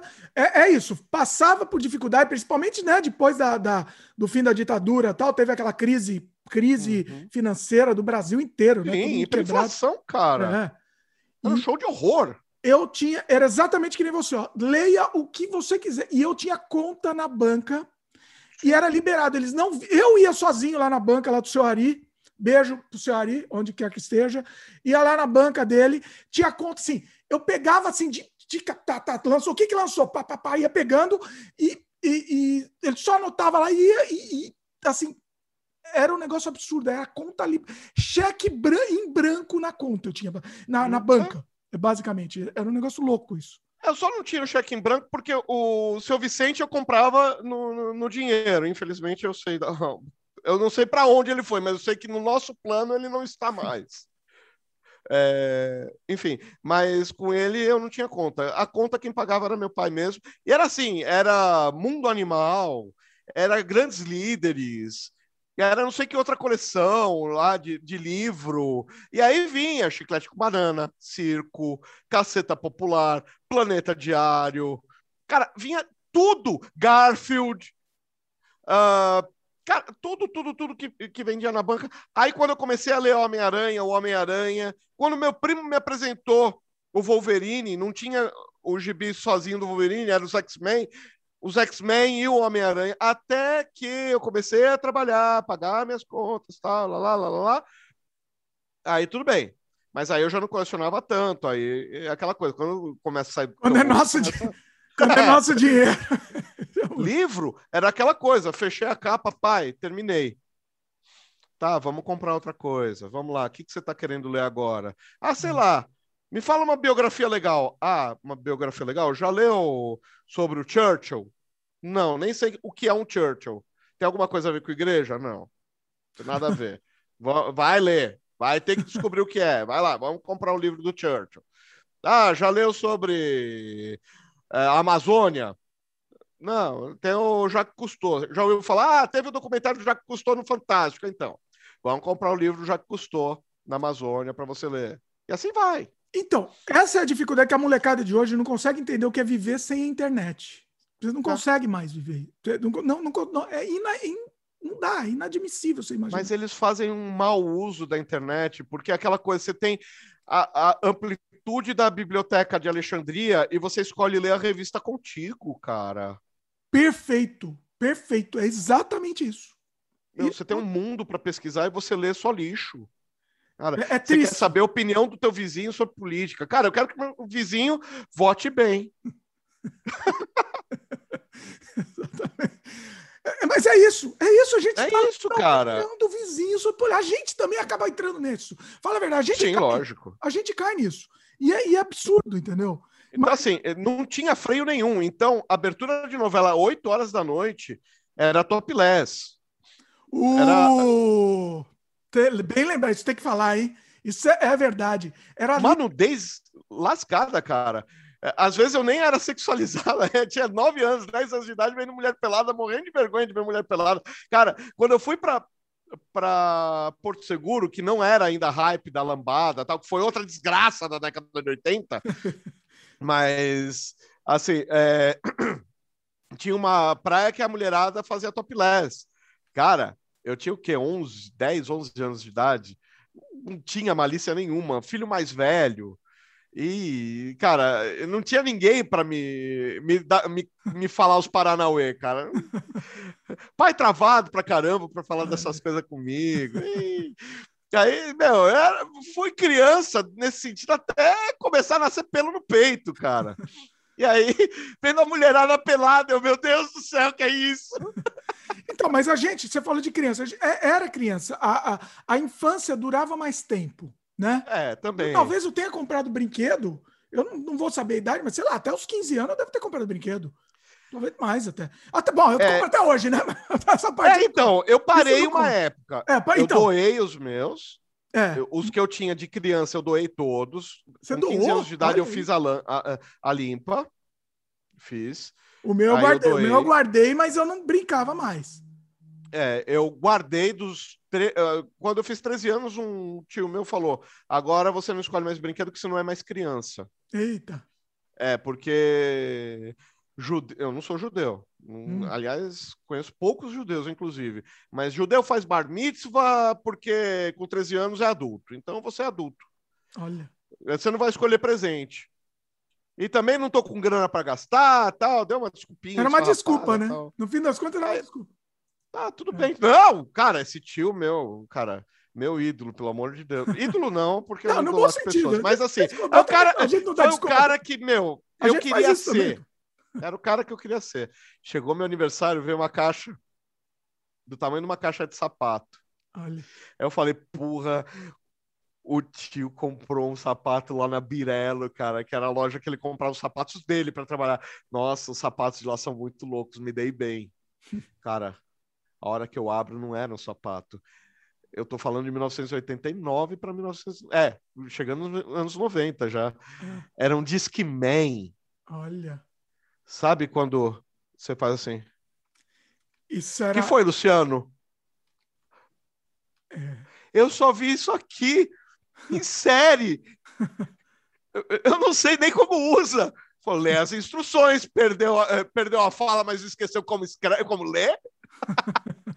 Cara, eu, sabe quando começa a marejar? E moleque não chora. Na nossa geração, moleque não chorava. Não, e, meu, começa a marejar, eu não sabia se estava escorrendo, se não estava, mas eu estava tentando esconder a cara. Isso eu tenho certeza.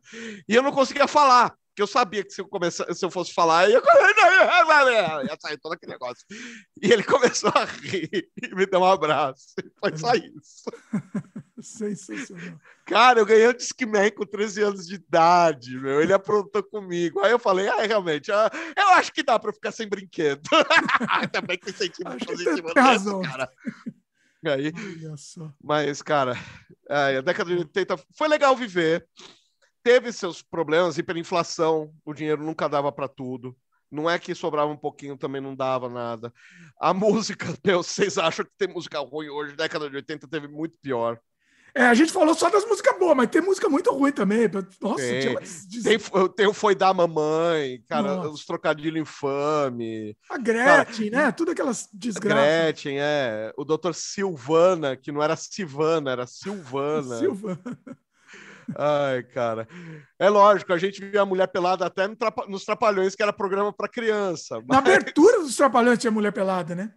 É. Lembra? O, o maior ícone também de, de, mulher pelada dos anos 80 era o Coquetel, você lembra? Coquetel. Oh, não... Tutti Frutti! Peraí, Tutti Frutti chamava?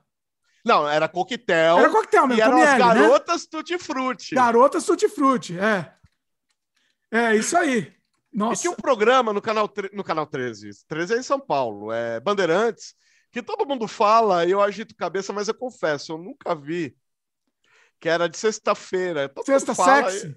Sexta sexy, isso. Eu nunca vi, eu perdi essa. Então, tinha o Sexta sexy e tinha um outro que chamava. Esse é o que eu era mais fã. Chamava, era acho que na Record, acho que era de sexta-feira também, chamava Sala Especial. Ah, sala especial também era soft porn? Só soft porn, opa. Ah, cara, eu não sabia, porno... eu descobri isso agora. Ô, oh, rapaz. E tinha uns porno chanchada também, umas porno chanchada boa lá ah, também. Porno chanchada é uma das coisas mais traumatizantes da minha vida. Foi ver a Regina Casé nua. Ora, era ajeitadinha, a Regina era ajeitadinha. Ajeitadinha? Meu Deus do céu! Opa! Sério? Era. Então, mas esse da Regina Casé, esse não era ainda por no Xaxá, porque ela estava no limite. Esse era o, era o Nelson. Era o Sete Gatinhos, não era? Com a Regina Casé. É, que ela era... fugia de um velho? Não, não era o, o Sete velho... Gatinhos. Sete Gatinhos não era com a Regina Casé. Eu tô confundindo. Peraí. Não, é, ela ficava fugindo do velho, aí vinha a subjetiva então, filmando ela. Ela é, correndo era o Sete Gatinhos. de frente pra câmera. Tu não vai me comer, não! Tu não vai me comer, não! Meu Deus, que é isso? Tá, conf... tá confirmado. Eu tava confundindo, mas não, não tava confundindo, não. Eu tava falando, era os Sete Gatinhos mesmo, com a Regina Casé, de uhum. 1980. E tem essa cena ridícula de porno chanchada. No meio, de uma, de um, no meio de uma história espetacular do Nelson, metendo uhum. essa porno chanchada da Regina Casé correndo pelada do velho. Coisa horrorosa. Ainda agora eu já sei qual que eu tenho que evitar. É, ai, cara, o cinema brasileiro teve muita coisa boa. Até mesmo no meio da porno chanchada tinha um chute na canela lá no meio, mas esse não foi um deles. Ó, sabe qual que era um eu, eu ficava esperando para passar no sala especial, chamava O Trote dos Sádicos. Esse Nossa. passava no sala especial só. É, deixa eu ver se existe esse filme aqui na última registro dele. O Trote dos. É, na verdade, ele é de 74 o filme. Acabei de uhum. achar ele aqui, vou colocar no post ainda. Assistam. Esse era meu. O meu, meu, meu, meu, meu filme de infância, na verdade. Olha, olha a mente. Adolescência, a mente vagueia, né? Mas. Acho que não era adolescência, era infância mesmo. Infância. Não, infância não pega nada, você sente vergonha de ver mulher pelada. Pois é. É, é aquela bom, coisa, infância, você vê uma calcinha, você faz. Eu não sentia vergonha, não, Luciano. Eu posso ver, eu ia atrás, ia pesquisar, Ah, é? minhas pesquisas. Eu era muito tímido, cara, sei lá. Eu via uma calcinha fazer. Aí na adolescência você faz. Hum, e aí depois de velho você faz. Mais uma. Não, tinha hora que você, assim, você não podia falar para os amiguinhos, né? Na infância, você Ah. não podia falar, você tinha que fingir que não gostava, de, de- de- não gostava. Não, não, menina, menina, menina, tudo chato, é, é tudo. ch- Mas é, em off você tinha que ficar vendo, você ficava de olho. É, você curtia. Em off, né? Não oficialmente. Ah, não. é, Longe das câmeras, né? Longe Lógico das que a gente é uma puta de uma curiosidade. A, hora que caía uma Playboy de uma atriz global na mão, você ia lá olhar como é que é a mulher, como é que Pois ela é. fica, como é que. Cara, Playboy eu tenho era- coleção, tinha- ainda tem até hoje, guardei essa coleção da época ainda, mas assim, de coisas inacreditáveis, né, também. Quem que saía na Playboy nessa época? Quando a Maite Proença saiu na Playboy, eu não era nem adolescente ainda, cara. Ô, Maite Proença. Teve a Marisa Hort na Playboy. Eu tinha uma, eu tinha uma nos anos 80 eu tinha um, um, um crush, eu não gosto dessa palavra moderna, mas se- só para modernidade. Eu tinha um- uma, um- uma queda pela Marisa, Marisa Hort. Era minha, meu, minha A Marisa Hort, eu não vi Playboy dela, mas assim, eu gosto da pessoa dela, eu acho ela simpática, aquela coisa do Lune e tal. Eu, eu no curto a Lune. carreira dela. Nossa, eu, eu, eu tinha uma paixão pela Marisa Hort no Lune, Uhum. assim, era um negócio absurdo. Qual que era a sua É, paixão aí? Ai, cara, é, na, ai, cara. É? Pré-adolescência, É. a mulher mais bonita que eu pensava na minha vida era a Luciana Vendramini. Cara, ah, também, ó. Nossa, que era um Também. espetáculo. Aí tinha a Luma e a Isis de Oliveira. Também. Pois é. Nossa. Luma, a Luma de. A, a- não, peraí. Ah, tá, eu confundi. Como que chamava? A Juma era como?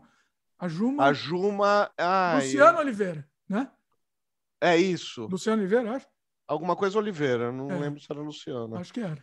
A Isis de Oliveira e a Luma de Oliveira eram as cariocas. Eram irmãs, né? As duas eram irmãs. Eram as irmãs, é. É.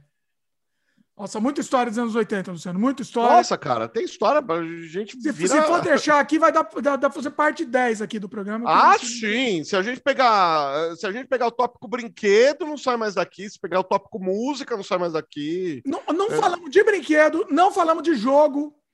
Nossa, Jogo, cara, tabuleiro, cara, board game. Quem não viveu a década de 80, aí a década de 80 eu não consigo realmente, eu não consigo falar, ah, foi uma porcaria tal coisa. Board game foi a, a fase de ouro do. A década de 80 foi a fase de ouro do board game. é, Aí não, não tem como. é, board game eu não entendo muito. Eu, eu entendo mais de videogame, então, não- então não. Ah, videogame, então, eu na década de 80, cravado 80, eu só joguei telejogo e Atari.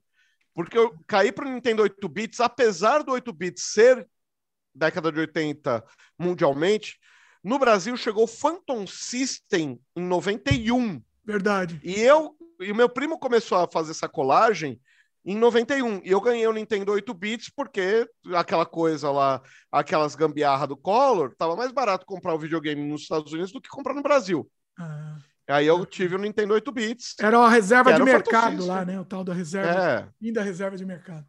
isso, exatamente. Que ele, em vez de importar máquina, ele deixou importar o produto acabado, acabado com zero de imposto. Quebrou todo mundo. Zona Franca de Manaus passava tufo de daqueles de Velho Oeste. Não tinha ninguém trabalhando lá. É, né? teve o lado bom que deu uma evoluída, porque o Brasil vivia na época das, das cavernas, né? Praticamente. Ah, não. Se não Teve esse fosse lado bom, isso, Mas a quebrou a, gente estaria indústria. andando de Opala 2021, né? É, É, é, a gente estaria com o motor bi- bicarburado até hoje. exatamente. É, Seria então, mesmo, assim, pior que seria. Tá falando zoando, mas tá é, seria. duvido, não. Pois Os é. caras falam, ah, vai pra Venezuela, ah, quer transformar o Brasil em Cuba. Não, os militares fizeram. Desculpa, não era pra falar. Não, tá valendo. Mas os vai lá, militares Luciano, vai lá, faziam tá, isso. vai lá, tá valendo, sim. vai. Era isso. é. Era isso. A, a reserva de mercado brasileira era isso. Era deixar o Brasil no atraso, ao invés de importar máquina. E aí, quando veio o Itamar, ele veio correr atrás de um atraso. Por quê? Porque tinha uma indústria. Cara, tinha tear da Guerra da Secessão em Americana, velho. Nossa senhora. Tinha Nossa. tear de 120 anos Nossa. trabalhando. Que loucura. Aí o, o, o Ita... e pegou, tinha esse atraso todo, e tinha o, o outro lado que o, o Collor simplesmente falou: importa o que vocês quiserem, importa, não importa a fábrica, importa o chiclete, importa a Coca-Cola pronta. Não precisa fazer fábrica, não precisa dar emprego, precisa de produto, pichinchem, pichinchem. Os dois, tudo desbalanceado, né? Ou foi muito para um lado, depois muito para o outro. Ah, faz uma moratória. Cara, uh, uh, importa máquina a custo zero nos próximos 10 anos, importa produto dali em diante. Aí, uhum. cara, se você em 10 anos não se, não se programar para se atualizar, problema é seu. E aí uhum. tem ferramentas, tem BNDES, tem crédito pessoal, tem crédito microempresário. Te vira, malandro. Você não é quadrado, você se vira. Não fez isso, só abriu. Quebrou todo mundo. Sim. A gente comprava tudo importado. De repente, porque, lógico, o importado realmente tinha uma qualidade muito superior ao produto brasileiro.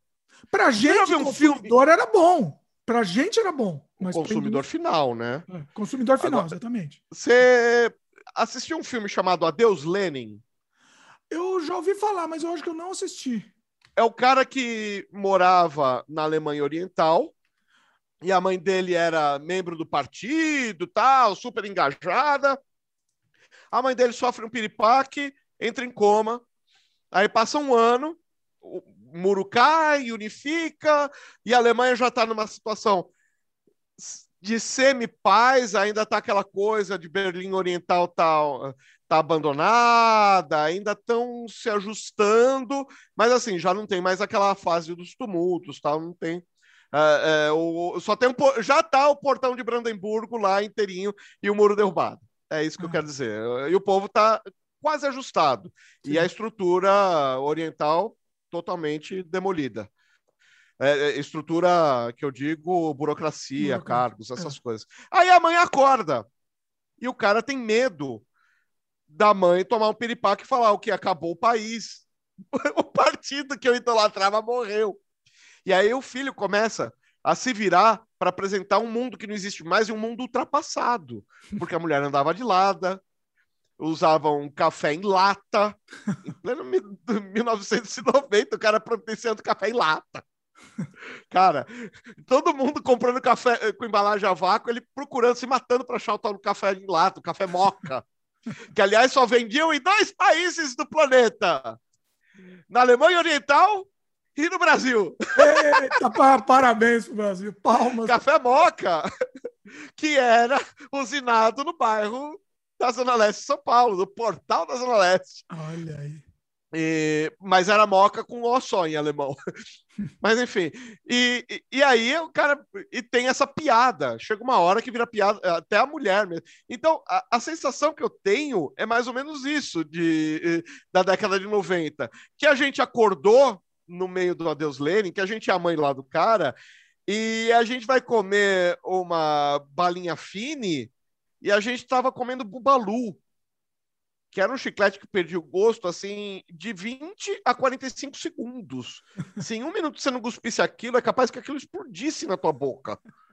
Porque a gosminha saía de dentro e, meu, mais 20 segundos acabava o gosto. Aí você pegava aquela balinha, que também é outra porcaria, a gente estava falando de caloria vazia, isso é outra porcaria, e era gostoso. Você é. pegava aquelas balinhas P's, ao invés de pegar a balinha Vamelli, que você corria o risco de pegar uma balinha com cocaína. Lembra? Mas, mas isso é lenda urbana, né? Não! A fábrica fechou! Eita! Como assim? Não! O cara. Conta é, aí. Foi um escândalo. O Conta cara injetou, um funcionário foi demitido e obrigado a fazer aviso prévio. O cara foi lá com uma seringa de cocaína e injetou no lote inteiro. Nossa! E começou a fazer as crianças convulsionar. Os caras pegavam a balinha vermelha, eu lembro até hoje, era uma caixinha amarela. O cara botava uma balinha e. Sério? O que que era? Ih, teu filho tomou overdose de cocaína. Quê? Ele tem oito anos! Estuda em colégio de padre! Como é que ele teve acesso à cocaína? Que loucura! Balinha Vamelli. Olha só. Fechou, o cara faliu a fábrica do cara. Acho que isso até depois virou a lenda urbana, né? Ah, não ah, aceita virou... bala de estranho.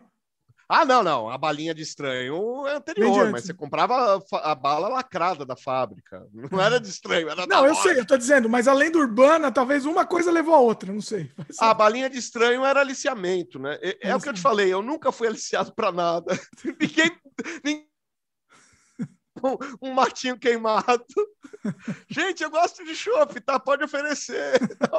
Eu, eu bebi em casa, eu sou de família de tradição italiana, então sempre teve vinho em casa e nunca teve restrição alcoólica. Lógico, meus pais não entregavam a garrafa na minha mão, né? Era um bico. É? Isso anos 80, muito anos 80. 80. Muito anos 80, né?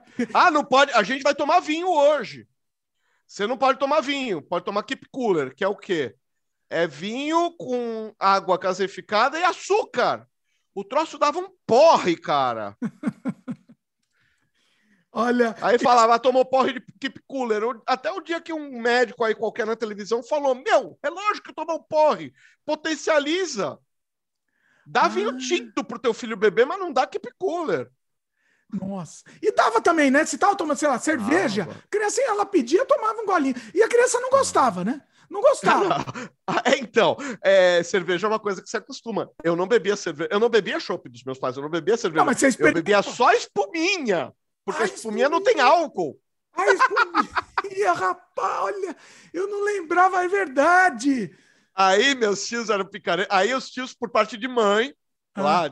tio, é, tio da minha mãe, né? Era picareta, fazia um colarinho daquele. Metade do copo falava: toma aquilo, bebe aí, Lu. Olha, por isso que ficamos tudo assim, né? Ficamos tudo assim.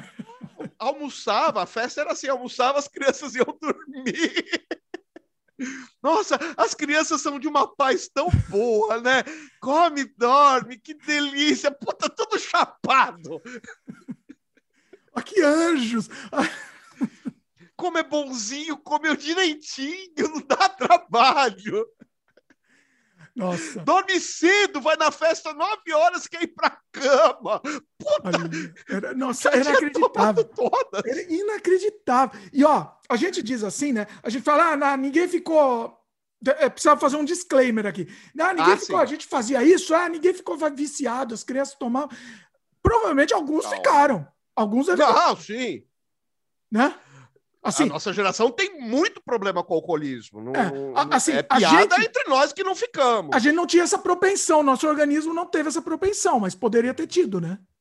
Ah, sim, é, era um risco, não era risco calcular. Outro dia eu vi uma brincadeira, brincadeira não, um xingamento falando: é, porque o homem perdeu a tecnologia de levar o homem, eh, o ser humano perdeu a tecnologia de levar o homem à lua. Eu falei: não, isso aí é lenda o ser humano não perdeu a tecnologia, ganhou vergonha na cara de não botar a gente em risco e ir lá para um pedaço de basalto flutuando no espaço para não fazer porra nenhuma que presta. Exatamente. Porque meu, o risco que os caras corriam hoje é incabível um projeto desse. O risco que uma criança corre de beber, o mínimo, o mínimo de ingestão de álcool é, é, é absurdo.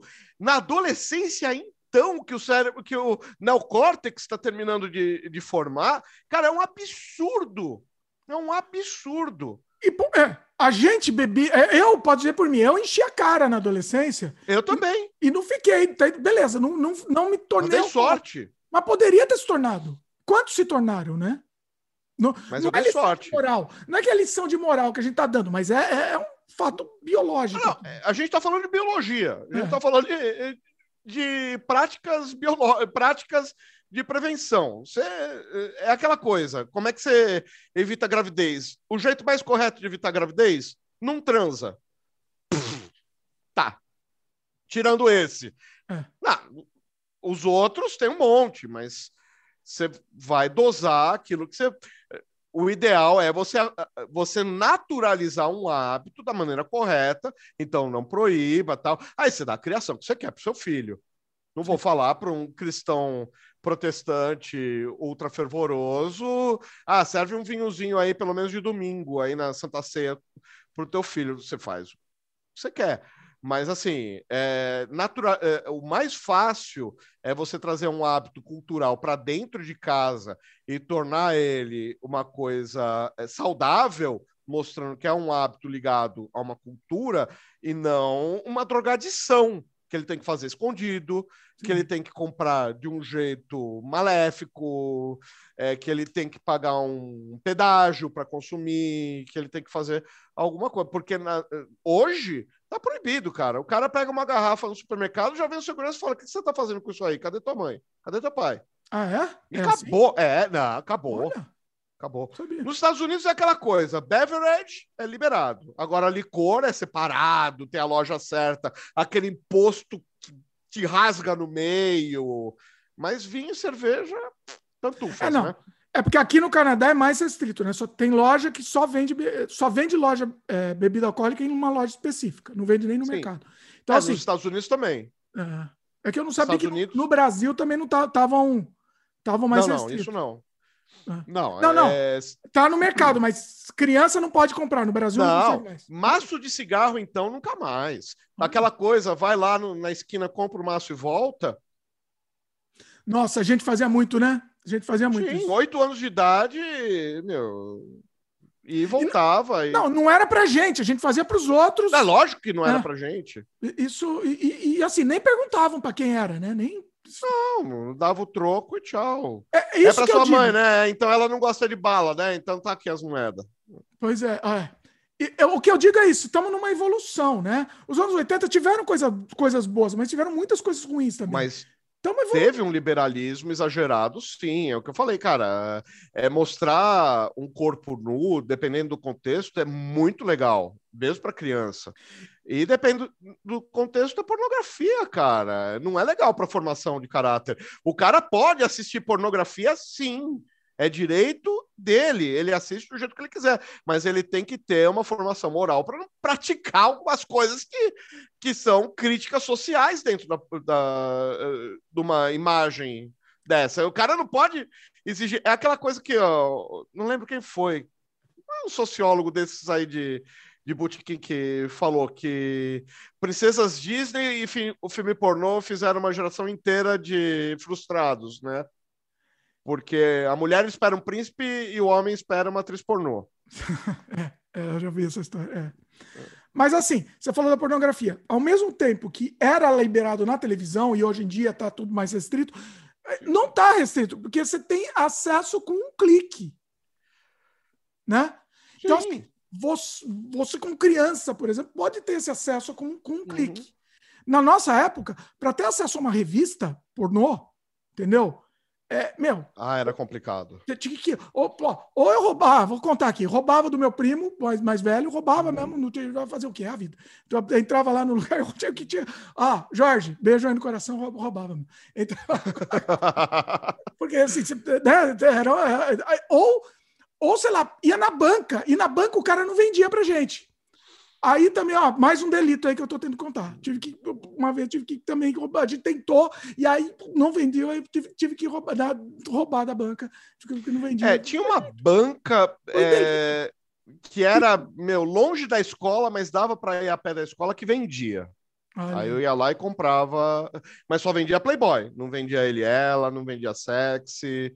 E aí. Não, Playboy depois... era mais pesado, né? O, o, eu tô falando das outras lá, aquelas mais pesadas mesmo. Aquelas mais pesadas, cara, eu só peguei na mão depois dos. Quer dizer, fora os amigos que conseguiam de algum jeito, que eu não sei qual, mas as outras eu só consegui dar o meu dinheiro, levar para casa depois dos 16, já. É, não, o meu dinheiro. Consegui, eu não consegui comprar, né? Na, na, comprar mesmo, efetivamente. E, a, e, e, então, por isso que eu tô dizendo, tá, é, é porque, assim ao mesmo tempo que era liberado nos anos 80, hoje em dia é muito mais fácil esse acesso. Uhum. Não, não estamos aqui julgando o que, é fácil, o que, é certo, o que é errado. Sim. É, é, o fa é aqui, é, é, é, é assim. Né? Hoje é muito mais fácil que antes o, o acesso a esse material. Mas ah, sim o soft, o soft porn aí, o softcore que passava na televisão também. Cara, a Xuxa fez um soft porn e depois foi fazer programa infantil, cara. E odeia que critiquem ela por isso. E, ó, e mais, eu digo que a, o programa infantil da Xuxa servia era como sexualizado. Nosso, era o nosso soft porn. vamos dizer. O programa da Xuxa tem figurinos da Xuxa, cara, que hoje passa tranquilamente no Sexta Sexy. Exatamente. E, Mas e- era- e servia para isso. O objetivo era esse. Né? O objetivo era esse, deixar o pai colado na televisão. Não, o pai é uma criançada também, né? Vamos falar a verdade. Eu, É, criançada, eu não sei, cara. eu gostava mais da Eliane. Você lembra? Eliane. Tinha também. Mas a Eliane já era figurino até aqui, vai. Ah, é? Não lembro, A não lembro. Eliane era comportada. Então, ó, ó, tem uma idade lá que, que, sei lá, como é que é a frase? Eu não vou falar aquela grosseria. Ah, Fez xixi sentado, É, então, é, fez sombra, é, então. fez sombra. É, É, a Mara era mais é, A Mara é, também. aquele biotipo baiana, que nem uma vez eu trouxe uma amiga minha em casa e eu chamava ela, essa minha amiga de baianinha. Ela, eh, minha, minha avó, Luciano! Eu falei, cara, ela tem 1,49m e nasceu numa cidade chamada Curral Falso. Como você quer que eu chame ela? Conterrânea ela não é. Então, assim, não tava. É porque aqui em São Paulo tinha aquela coisa lá na década de 80 também, de falar que o que viesse da Bahia era de mau gosto. E não, É. não era isso, era um jeito. Meu, não tinha apelido para dar, era uma moça bonita, era uma moça descolada, uma moça simpática. Eu, eu queria dar um apelido, a Baianinha. Como é que é o Baianinha? Eu vou chamar de chaveiro, vou ofender a mulher? Não vou, Mas cara. ela levava, ela levava, aceitava na boa. Ela, Ah, não, era descolada, então, uma boa. É, a- essa coisa também de, de- do, do- cancelamento de le- levar por mal o que não tem necessariamente maldade. Amiga, cara. É, Não. é meu. Isso é uma coisa muito também, comparando hoje com os anos 80, né? É, é, tinha muita coisa que a gente falava nos anos 80 que não era por maldade, que hoje em dia a gente jamais falaria de, de novo, né? Muita coisa. Então, assim, é, tinha os caras, é, é, isso eu, pensando, trazendo de volta à memória, depois eu comecei a, a analisar melhor o negócio do bullying. Ah, todo mundo tinha apelido, então colocava mesmo, é. Só que eu meio que assim, eu nunca me incomodei.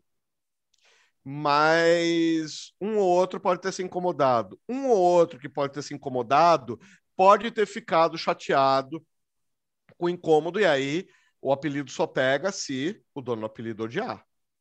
Eu me incomodei muito, eu sofri muito bullying e, e me- uma, uma muita miséria que, que eu passei na infância, assim, de, de, de, de, né, de, de, de- de- como é que eu vou dizer, de rancor, assim, foi, foi por lance de bullying, entendeu?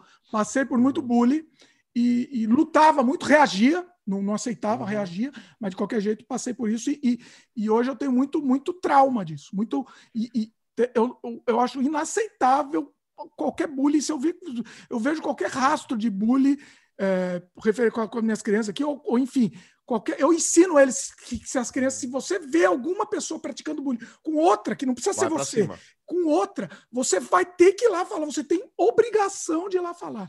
Eu não, eu não- cortar as asas. para mim, sou- é tolerância zero mesmo para mim. É, o, então, uma vez é, aconteceu comigo, eu tinha também 12, 13 anos, e eu zoava um amigo meu, eu frequentava a casa dele, cara. É, ele ia na minha casa, eu ia na casa dele, a gente trocava fita de videogame. Hum, E ele era desajeitado para jogar vôlei, mas hum, ele era enorme, e eu sempre fui baixinho. Eu Hum. fui chegar no meu metro e setenta com 17 anos. Cara, antes disso eu era um tampinha, mano. hum. Muito tampinha. Eu sempre fui um palmo mais baixo do que todos os meus amigos. Tirando outros dois que tinham problemas ósseos, que aí ninguém ligava para que eu era baixinho. Então eu ficava na surdina e não passava por baixinho, porque tinha os outros dois. Mas depois deles era eu que era nanico. E e aí eu fiquei zoando. Ah, não sei das coisas. Ah, mariposa ninja, mariposa. E, não sei... e esse cara se zangou. Eita. E esse cara, na época, ele já fazia Kung Fu há cinco anos. Hum, E ele era enorme. Mas ele era muito de boas. eita. Ah, Mas ele era enorme. E ele simplesmente resolveu reagir ai. fisicamente. Ah. Ele só me deu um empurrão. I believe I can fly! eu tomei um susto. O empurrão, lógico, machucou. Eu caí desajeitado, abri pulso, cacete a quatro. E ele foi embora, me empurrou, me arremessou longe e foi embora. Na porta da escola. Todo mundo ficou, não, o que, que aconteceu tal? Nossa, como é que você conseguiu provocar ele? O que, que você fez? Aí eu falei, meu. Naquele momento eu falei para mim mesmo, fiz merda. Ah. Esse cara perder a linha, a culpa é minha. Não sei o que eu fiz, mas eu tenho que descobrir. No hum. dia seguinte, o cara veio me pedir desculpa. Eu falei, não, senta Olha. aí. Não, não devia. Eu não sei como é que fala sensei em chinês, mas ele falou lá, o mestre. Não... Se ele descobrir que eu te bati, ou ser expulso do, do templo Shaolin, não sei das quantas tal. Não, senta aí, cara. Sabe assim, vamos, vamos tomar lanche junto, vamos tomar o um café. Falei, cara, o que, que eu fiz que te irritou? Porque, meu, não, se tem alguma coisa para desculpar, tá desculpado. Beleza, vamos passar para outra. Você nem sabia. Você nem... Não, para mim eu tava brincando, para mim eu tava zoando, era meu amigo. É. Eu nunca ia fazer nada para magoar aquele cara. Hum. Eu falei, eu vou tomar mais cuidado com as minhas palavras. Eu tô machucando gente que eu amo. Olha. E aí, cara, eu comecei a ver que esse papo de apelido, chamar o gordinho da classe de banha, de rolha de poço, chamar a baixinha de que eu paguei a língua desgraçadamente. Desgraçadamente não, beneficamente, né? Foi a maior bênção, uma das maiores bênçãos da minha vida foi pagar a língua. A baixinha que eu falava que era pintura de rodapé e tal, e a minha esposa tem a altura dela. Olha aí. Isso foi legal. Eh, depois de 20 anos a gente se reviu, ela só virou de costas, tava de costas para minha mulher, ela só fez assim, sabe? Medindo, fez ah, tipo assim, ah, sei, uhum, baixinha, né? Pintura de rodapé, né? Uhum. Meio que aquela piscadinha, né? Então, assim, nunca mais peguei essas coisas aí já no ginásio, já, já no ginásio não, já no colegial, no ensino médio, eu já já cortava as asas, falava, não curto é. essa onda aí, não. Esse barato não é meu, não. Eu acho que essa foi uma evolução que a gente teve também aqui na humanidade. Né? Eu gostei. O, o bullying é, ainda existe, provavelmente existe, só que existe. ele não é tolerado mais, né? É. Essa é a diferença, na verdade. É, é, não é mais uma brincadeira. Pois é. Não é aceito como brincadeira. E, e, assim, se não tivesse sido aceito como brincadeira ou como cultura anteriormente, ah, porque todo mundo se chama. E outra coisa, assim, fazer um meia-culpa agora da nossa geração. Se a geração atual é uma geração em, vol em volta em plástico bolha, é porque alguém colocou plástico bolha nela. Então, assim, é... é Acho que a é gente nossa. até, né? Será que a gente não coloca plástico bolha para no meio, meio não querer Sim. repetir? repetir Sim. o que, né? Ah, não. É, é, algumas coisas. É, nenhum pai é, decente quer que os filhos passem pelas agruras que passou. Mas algumas vão ter que se repetir, infelizmente. Vai ter que ralar o joelho para aprender a andar de bicicleta. Você não vai poder cair pelo teu filho para ele, ele decolar de bicicleta. Ele é o joelho dele que vai ralar. Só que você já sabe que você vai lavar com água e sabão e enxugar. Você não vai precisar torturar ele com mertiolate que arde. você já sabe que você pode colocar uma joelheira. Ah, mas vai quebrar a patinha se não tiver com joelho? Não, vai ralar. E daí? Meu, quando eu ganhei este guard para andar de skate, eu falei, ótimo, vou fazer downhill. E minha mãe não sabia do que eu estava falando. E aí, o dia que alguém me fotografou na ladeira, falou: você tá naquela ladeira, você vai de onde até onde? Ué, como de onde até onde? Do topo até o chão, horas. Eu falo, você nunca mais vai lá. Porque a gente fazia e dane-se. É, é, é, aí que tá, exatamente. A gente, a gente quer proteger demais. Eu sinto que eu faço muito isso. E, e é, eu, assim, é, é, é, você não tem controle, é descontrolado, assim, você não. inconsciente. Cara, eu fui um, uns tempos atrás, já, mais de 10 anos, eu fui no prédio que eu passava, é, morava, mas assim, eu ia lá só dormir. E aí, no comecinho do, do verão, comecinho das férias, eu ficava um pouco, brincava e pulava o muro. Eu cheguei na beira do muro. Me deu uma vertigem, cara. Eu pulava aquele muro, mas eu nem olhava para baixo. Eu só passava correndo e, sum, e pulava e continuava correndo lá do outro lado. Me deu vertigem só de olhar para baixo, cara. Se, meu, se eu pego meu filho dando um salto daqueles que eu dava, pulava do térreo para a garagem, brincava de Homem-Aranha na parede e, puf, pulava. Cara, se eu pego meu filho fazendo isso, eu acho que não dá nem tempo dele falar, papai, eu só faço. Pronto, acabou. Mas é isso. Aí tem gente que fala, ah, nos anos 80 era assim, ninguém morreu. Morria. Morreu sim. Morria. A gente que não sabe. É por amostragem, né? A gente, a gente é. sabe que não morreu. Estatística é uma coisa desgraçada, cara, porque, meu, é, é, é um em 100 mil, é, mas e se o um é você? É, não importa é. que não outros quero, 99 mil sobreviveram, foi você. Pois é, 99.999. Pois é. Pois é. Estatística é triste, é, é por isso, porque é alguém, pode ser você. Exatamente, exatamente. Então, assim, as coisas aconteciam. É, oi. Muito, olha, olha, fizemos um túnel do tempo aqui. Na verdade, o programa era para ter terminado há uma hora atrás. A gente. Ai, meu Deus, desculpa! Não, não mas ficou genial, ficou, ficou genial. Ia ficar mais comprido ainda. Nossa, foi mal. É, ficou incrível. Acho que vamos ter que voltar aqui. De repente a gente volta. Vamos, o Luciano vai voltar aqui no canal, com certeza. Quando quiser. Já está aqui combinado. Vamos pegar outros assuntos também. Uhum. É, pegar uns assuntos nerds também, mais assuntos, outros assuntos nerds uhum. também. Qualquer assunto que você quiser, não é só nerd que eu gosto. Ou não nerd, vamos. vamos é, ou não nerd, é. Vamos pois falar é. o que você quiser. Pois é. E, bom, Luciano, faz mais um jabá aí, faz de novo mais um jabá aí. Luciano, você vê, vocês vê que o Luciano conhece muita coisa de, de, de, de interessantes, não só nerd, mas muitos assuntos. Tá tudo no canal dele, inclusive. Luciano, uhum. faz jabá aí. Então, canal Geek é nerdice, é entrevista com o pessoal. Tem bastante coisa de educação também, mas é uma educação mais tecnológica, é geek. Enfim, e é o youtube.com/barra canal Geek oficial tem a loja com bastante produto, tem umas coisas não nerds também, uns produtos de cozinha, enfim, mas é, bolacha de chopp, mas a maioria das coisas é coisa geek, coisa nerd, que é o garagemgeek.mercadoshops.com.br. E para quem gosta de Thundercats, quer saber um pouquinho mais, tem uma Thunderpedia separada lá na, no tocadosgatos.tv.br. Tá tudo aqui na descrição também. O Luciano, inclusive, ele entrevistou o nosso querido Peter Baestorff, né? Também. Uhum. Quem não assistiu, a gente tem aqui, é o, o sem freio mais comprido da história, Luciano. não existe nada mais comprido. Quatro horas e meia de conversa com, com, o Peter. Ah, mas o Peter, cara, ele é, ele é parte da história. Quando eu li, ele fez o prefácio desse VHS aqui. Ah, é. Quando eu li que ele estava bem, que ele tá, estava produzindo, eu falei, não, eu preciso achar esse cara. Aí eu descobri que ele é amigo dos amigos, sabe? Assim, falei, não, me coloca em contato. Ele falou, ah, o Peter tem é, é Facebook.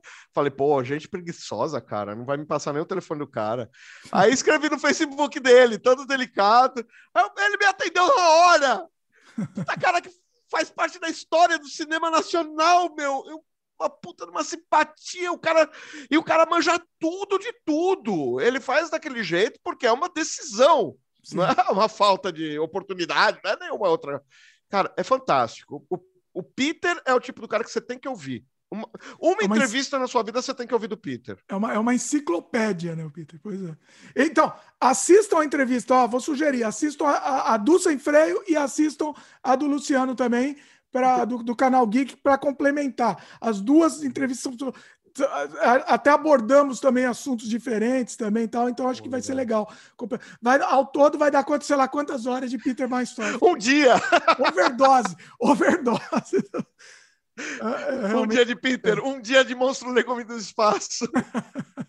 pois é. Luciano, é. então assim, você vai voltar, já o convite está feito, depois vamos combinar mais. Pode me chamar ah. de novo lá para o seu canal também? Sim, eu quero falar mais de. Eu, eu, quero fazer uma live, você, eu e o Peter, cara. Uh, rapaz, vamos mas quando aí, é que ele aí tem vai, agenda. Aí vai dar problema, vai uns 24 horas de live. eu não aguento, desmaio. Aí, aí a gente morre. Eu não tenho saúde para tanto. Não, mas pode, pode convidar. Convidou, vamos, vamos embora, vamos embora. É, vamos falar de cinematografia, de linguagem, de, vamos falar das loucuras, cara. Vamos, vamos viajar um pouco, sabe? Sair dessa. É, é, sabe, hiperrealismo é janela aberta. A gente pode viajar, pode. Pois é. É. Pode zoar um pouco, né? Vamos embora, vamos embora. Convida aí quando quiser, tô, tô lá dentro. Me assista também lá no, no canal do Luciano também. Tem, já, acho que já deve estar no ar, né? Provavelmente. A gente, a gente não combinou em off aqui, mas Uhum. Acredito que sim. Assim, vamos, vamos tentar. Oi? A gente esqueceu. Esquecemos, né? Pois é. Mas vamos tentar equacionar. Vamos uhum. combinar aqui ao vivo, aqui, combinado durante o programa. Equacionar o, o lançamento, talvez, dos dois mais ou menos juntos. Sim, na mesma aí, semana, vai. É, porque aí o pessoal. O pessoal é, na mesma semana, pelo menos, porque aí o pessoal vê um, aí vai no outro. Acho que vai, vai ser legal também. Isso vai dar uma. Eu acho legal. Pode ser interessante. Então vai lá no canal do Luciano, tá lá minha entrevista. É, e vice-versa também. Uhum. Uh, depois a gente combina mais, Luciano, com certeza. Perfeito. Tá ótimo, então. Muito bom. Queria agradecer mais uma vez. Foi incrível, incrível papo. Foi um túnel do tempo aqui, muito bacana. Pessoal que está assistindo, agora eu quero comentário de vocês. Façam o, que, que, vocês lembram aí dos anos 80. Vocês viveram nos 80? Comenta aí o que, que a gente deixou de falar. Se vocês não viveram os anos 80, comentem o que, que que, que é nostálgico para vocês, nostalgia de uma coisa que vocês não viveram uhum. também. Comente isso também. Queremos a participação, a participação de vocês, vai ser bem legal. E, é e se você lembrar o nome do desenho do bichinho lá que virava uma bolinha, escreve aqui embaixo. O bichinho da bolinha, pesquisei, não achei. Comenta aí, quem achar vai, vai, ganhar, vai ganhar um prêmio aqui. Comenta aqui embaixo também, participa. E é isso. Lembre-se de dar um like aí pra gente, muito importante o like para o YouTube entender que, o, que vocês gostam desse conteúdo, vocês querem consumir, consumir mais esse conteúdo. Se ainda não é inscrito no canal, lembre-se de se inscrever e clicar no sininho de notificação. Considere a possibilidade, se você puder, de se tornar membro aqui do canal também para ajudar a gente, além de mostrar, mostrar também seu apoio para o canal, né? E do Luciano também, no canal do Luciano também. Vai lá conhecer o conteúdo, vale a pena considera a possibilidade de se tornar membro lá também do Luciano. E é isso, pessoal. Valeu por mais um Sem Freio. Até a próxima. Valeu.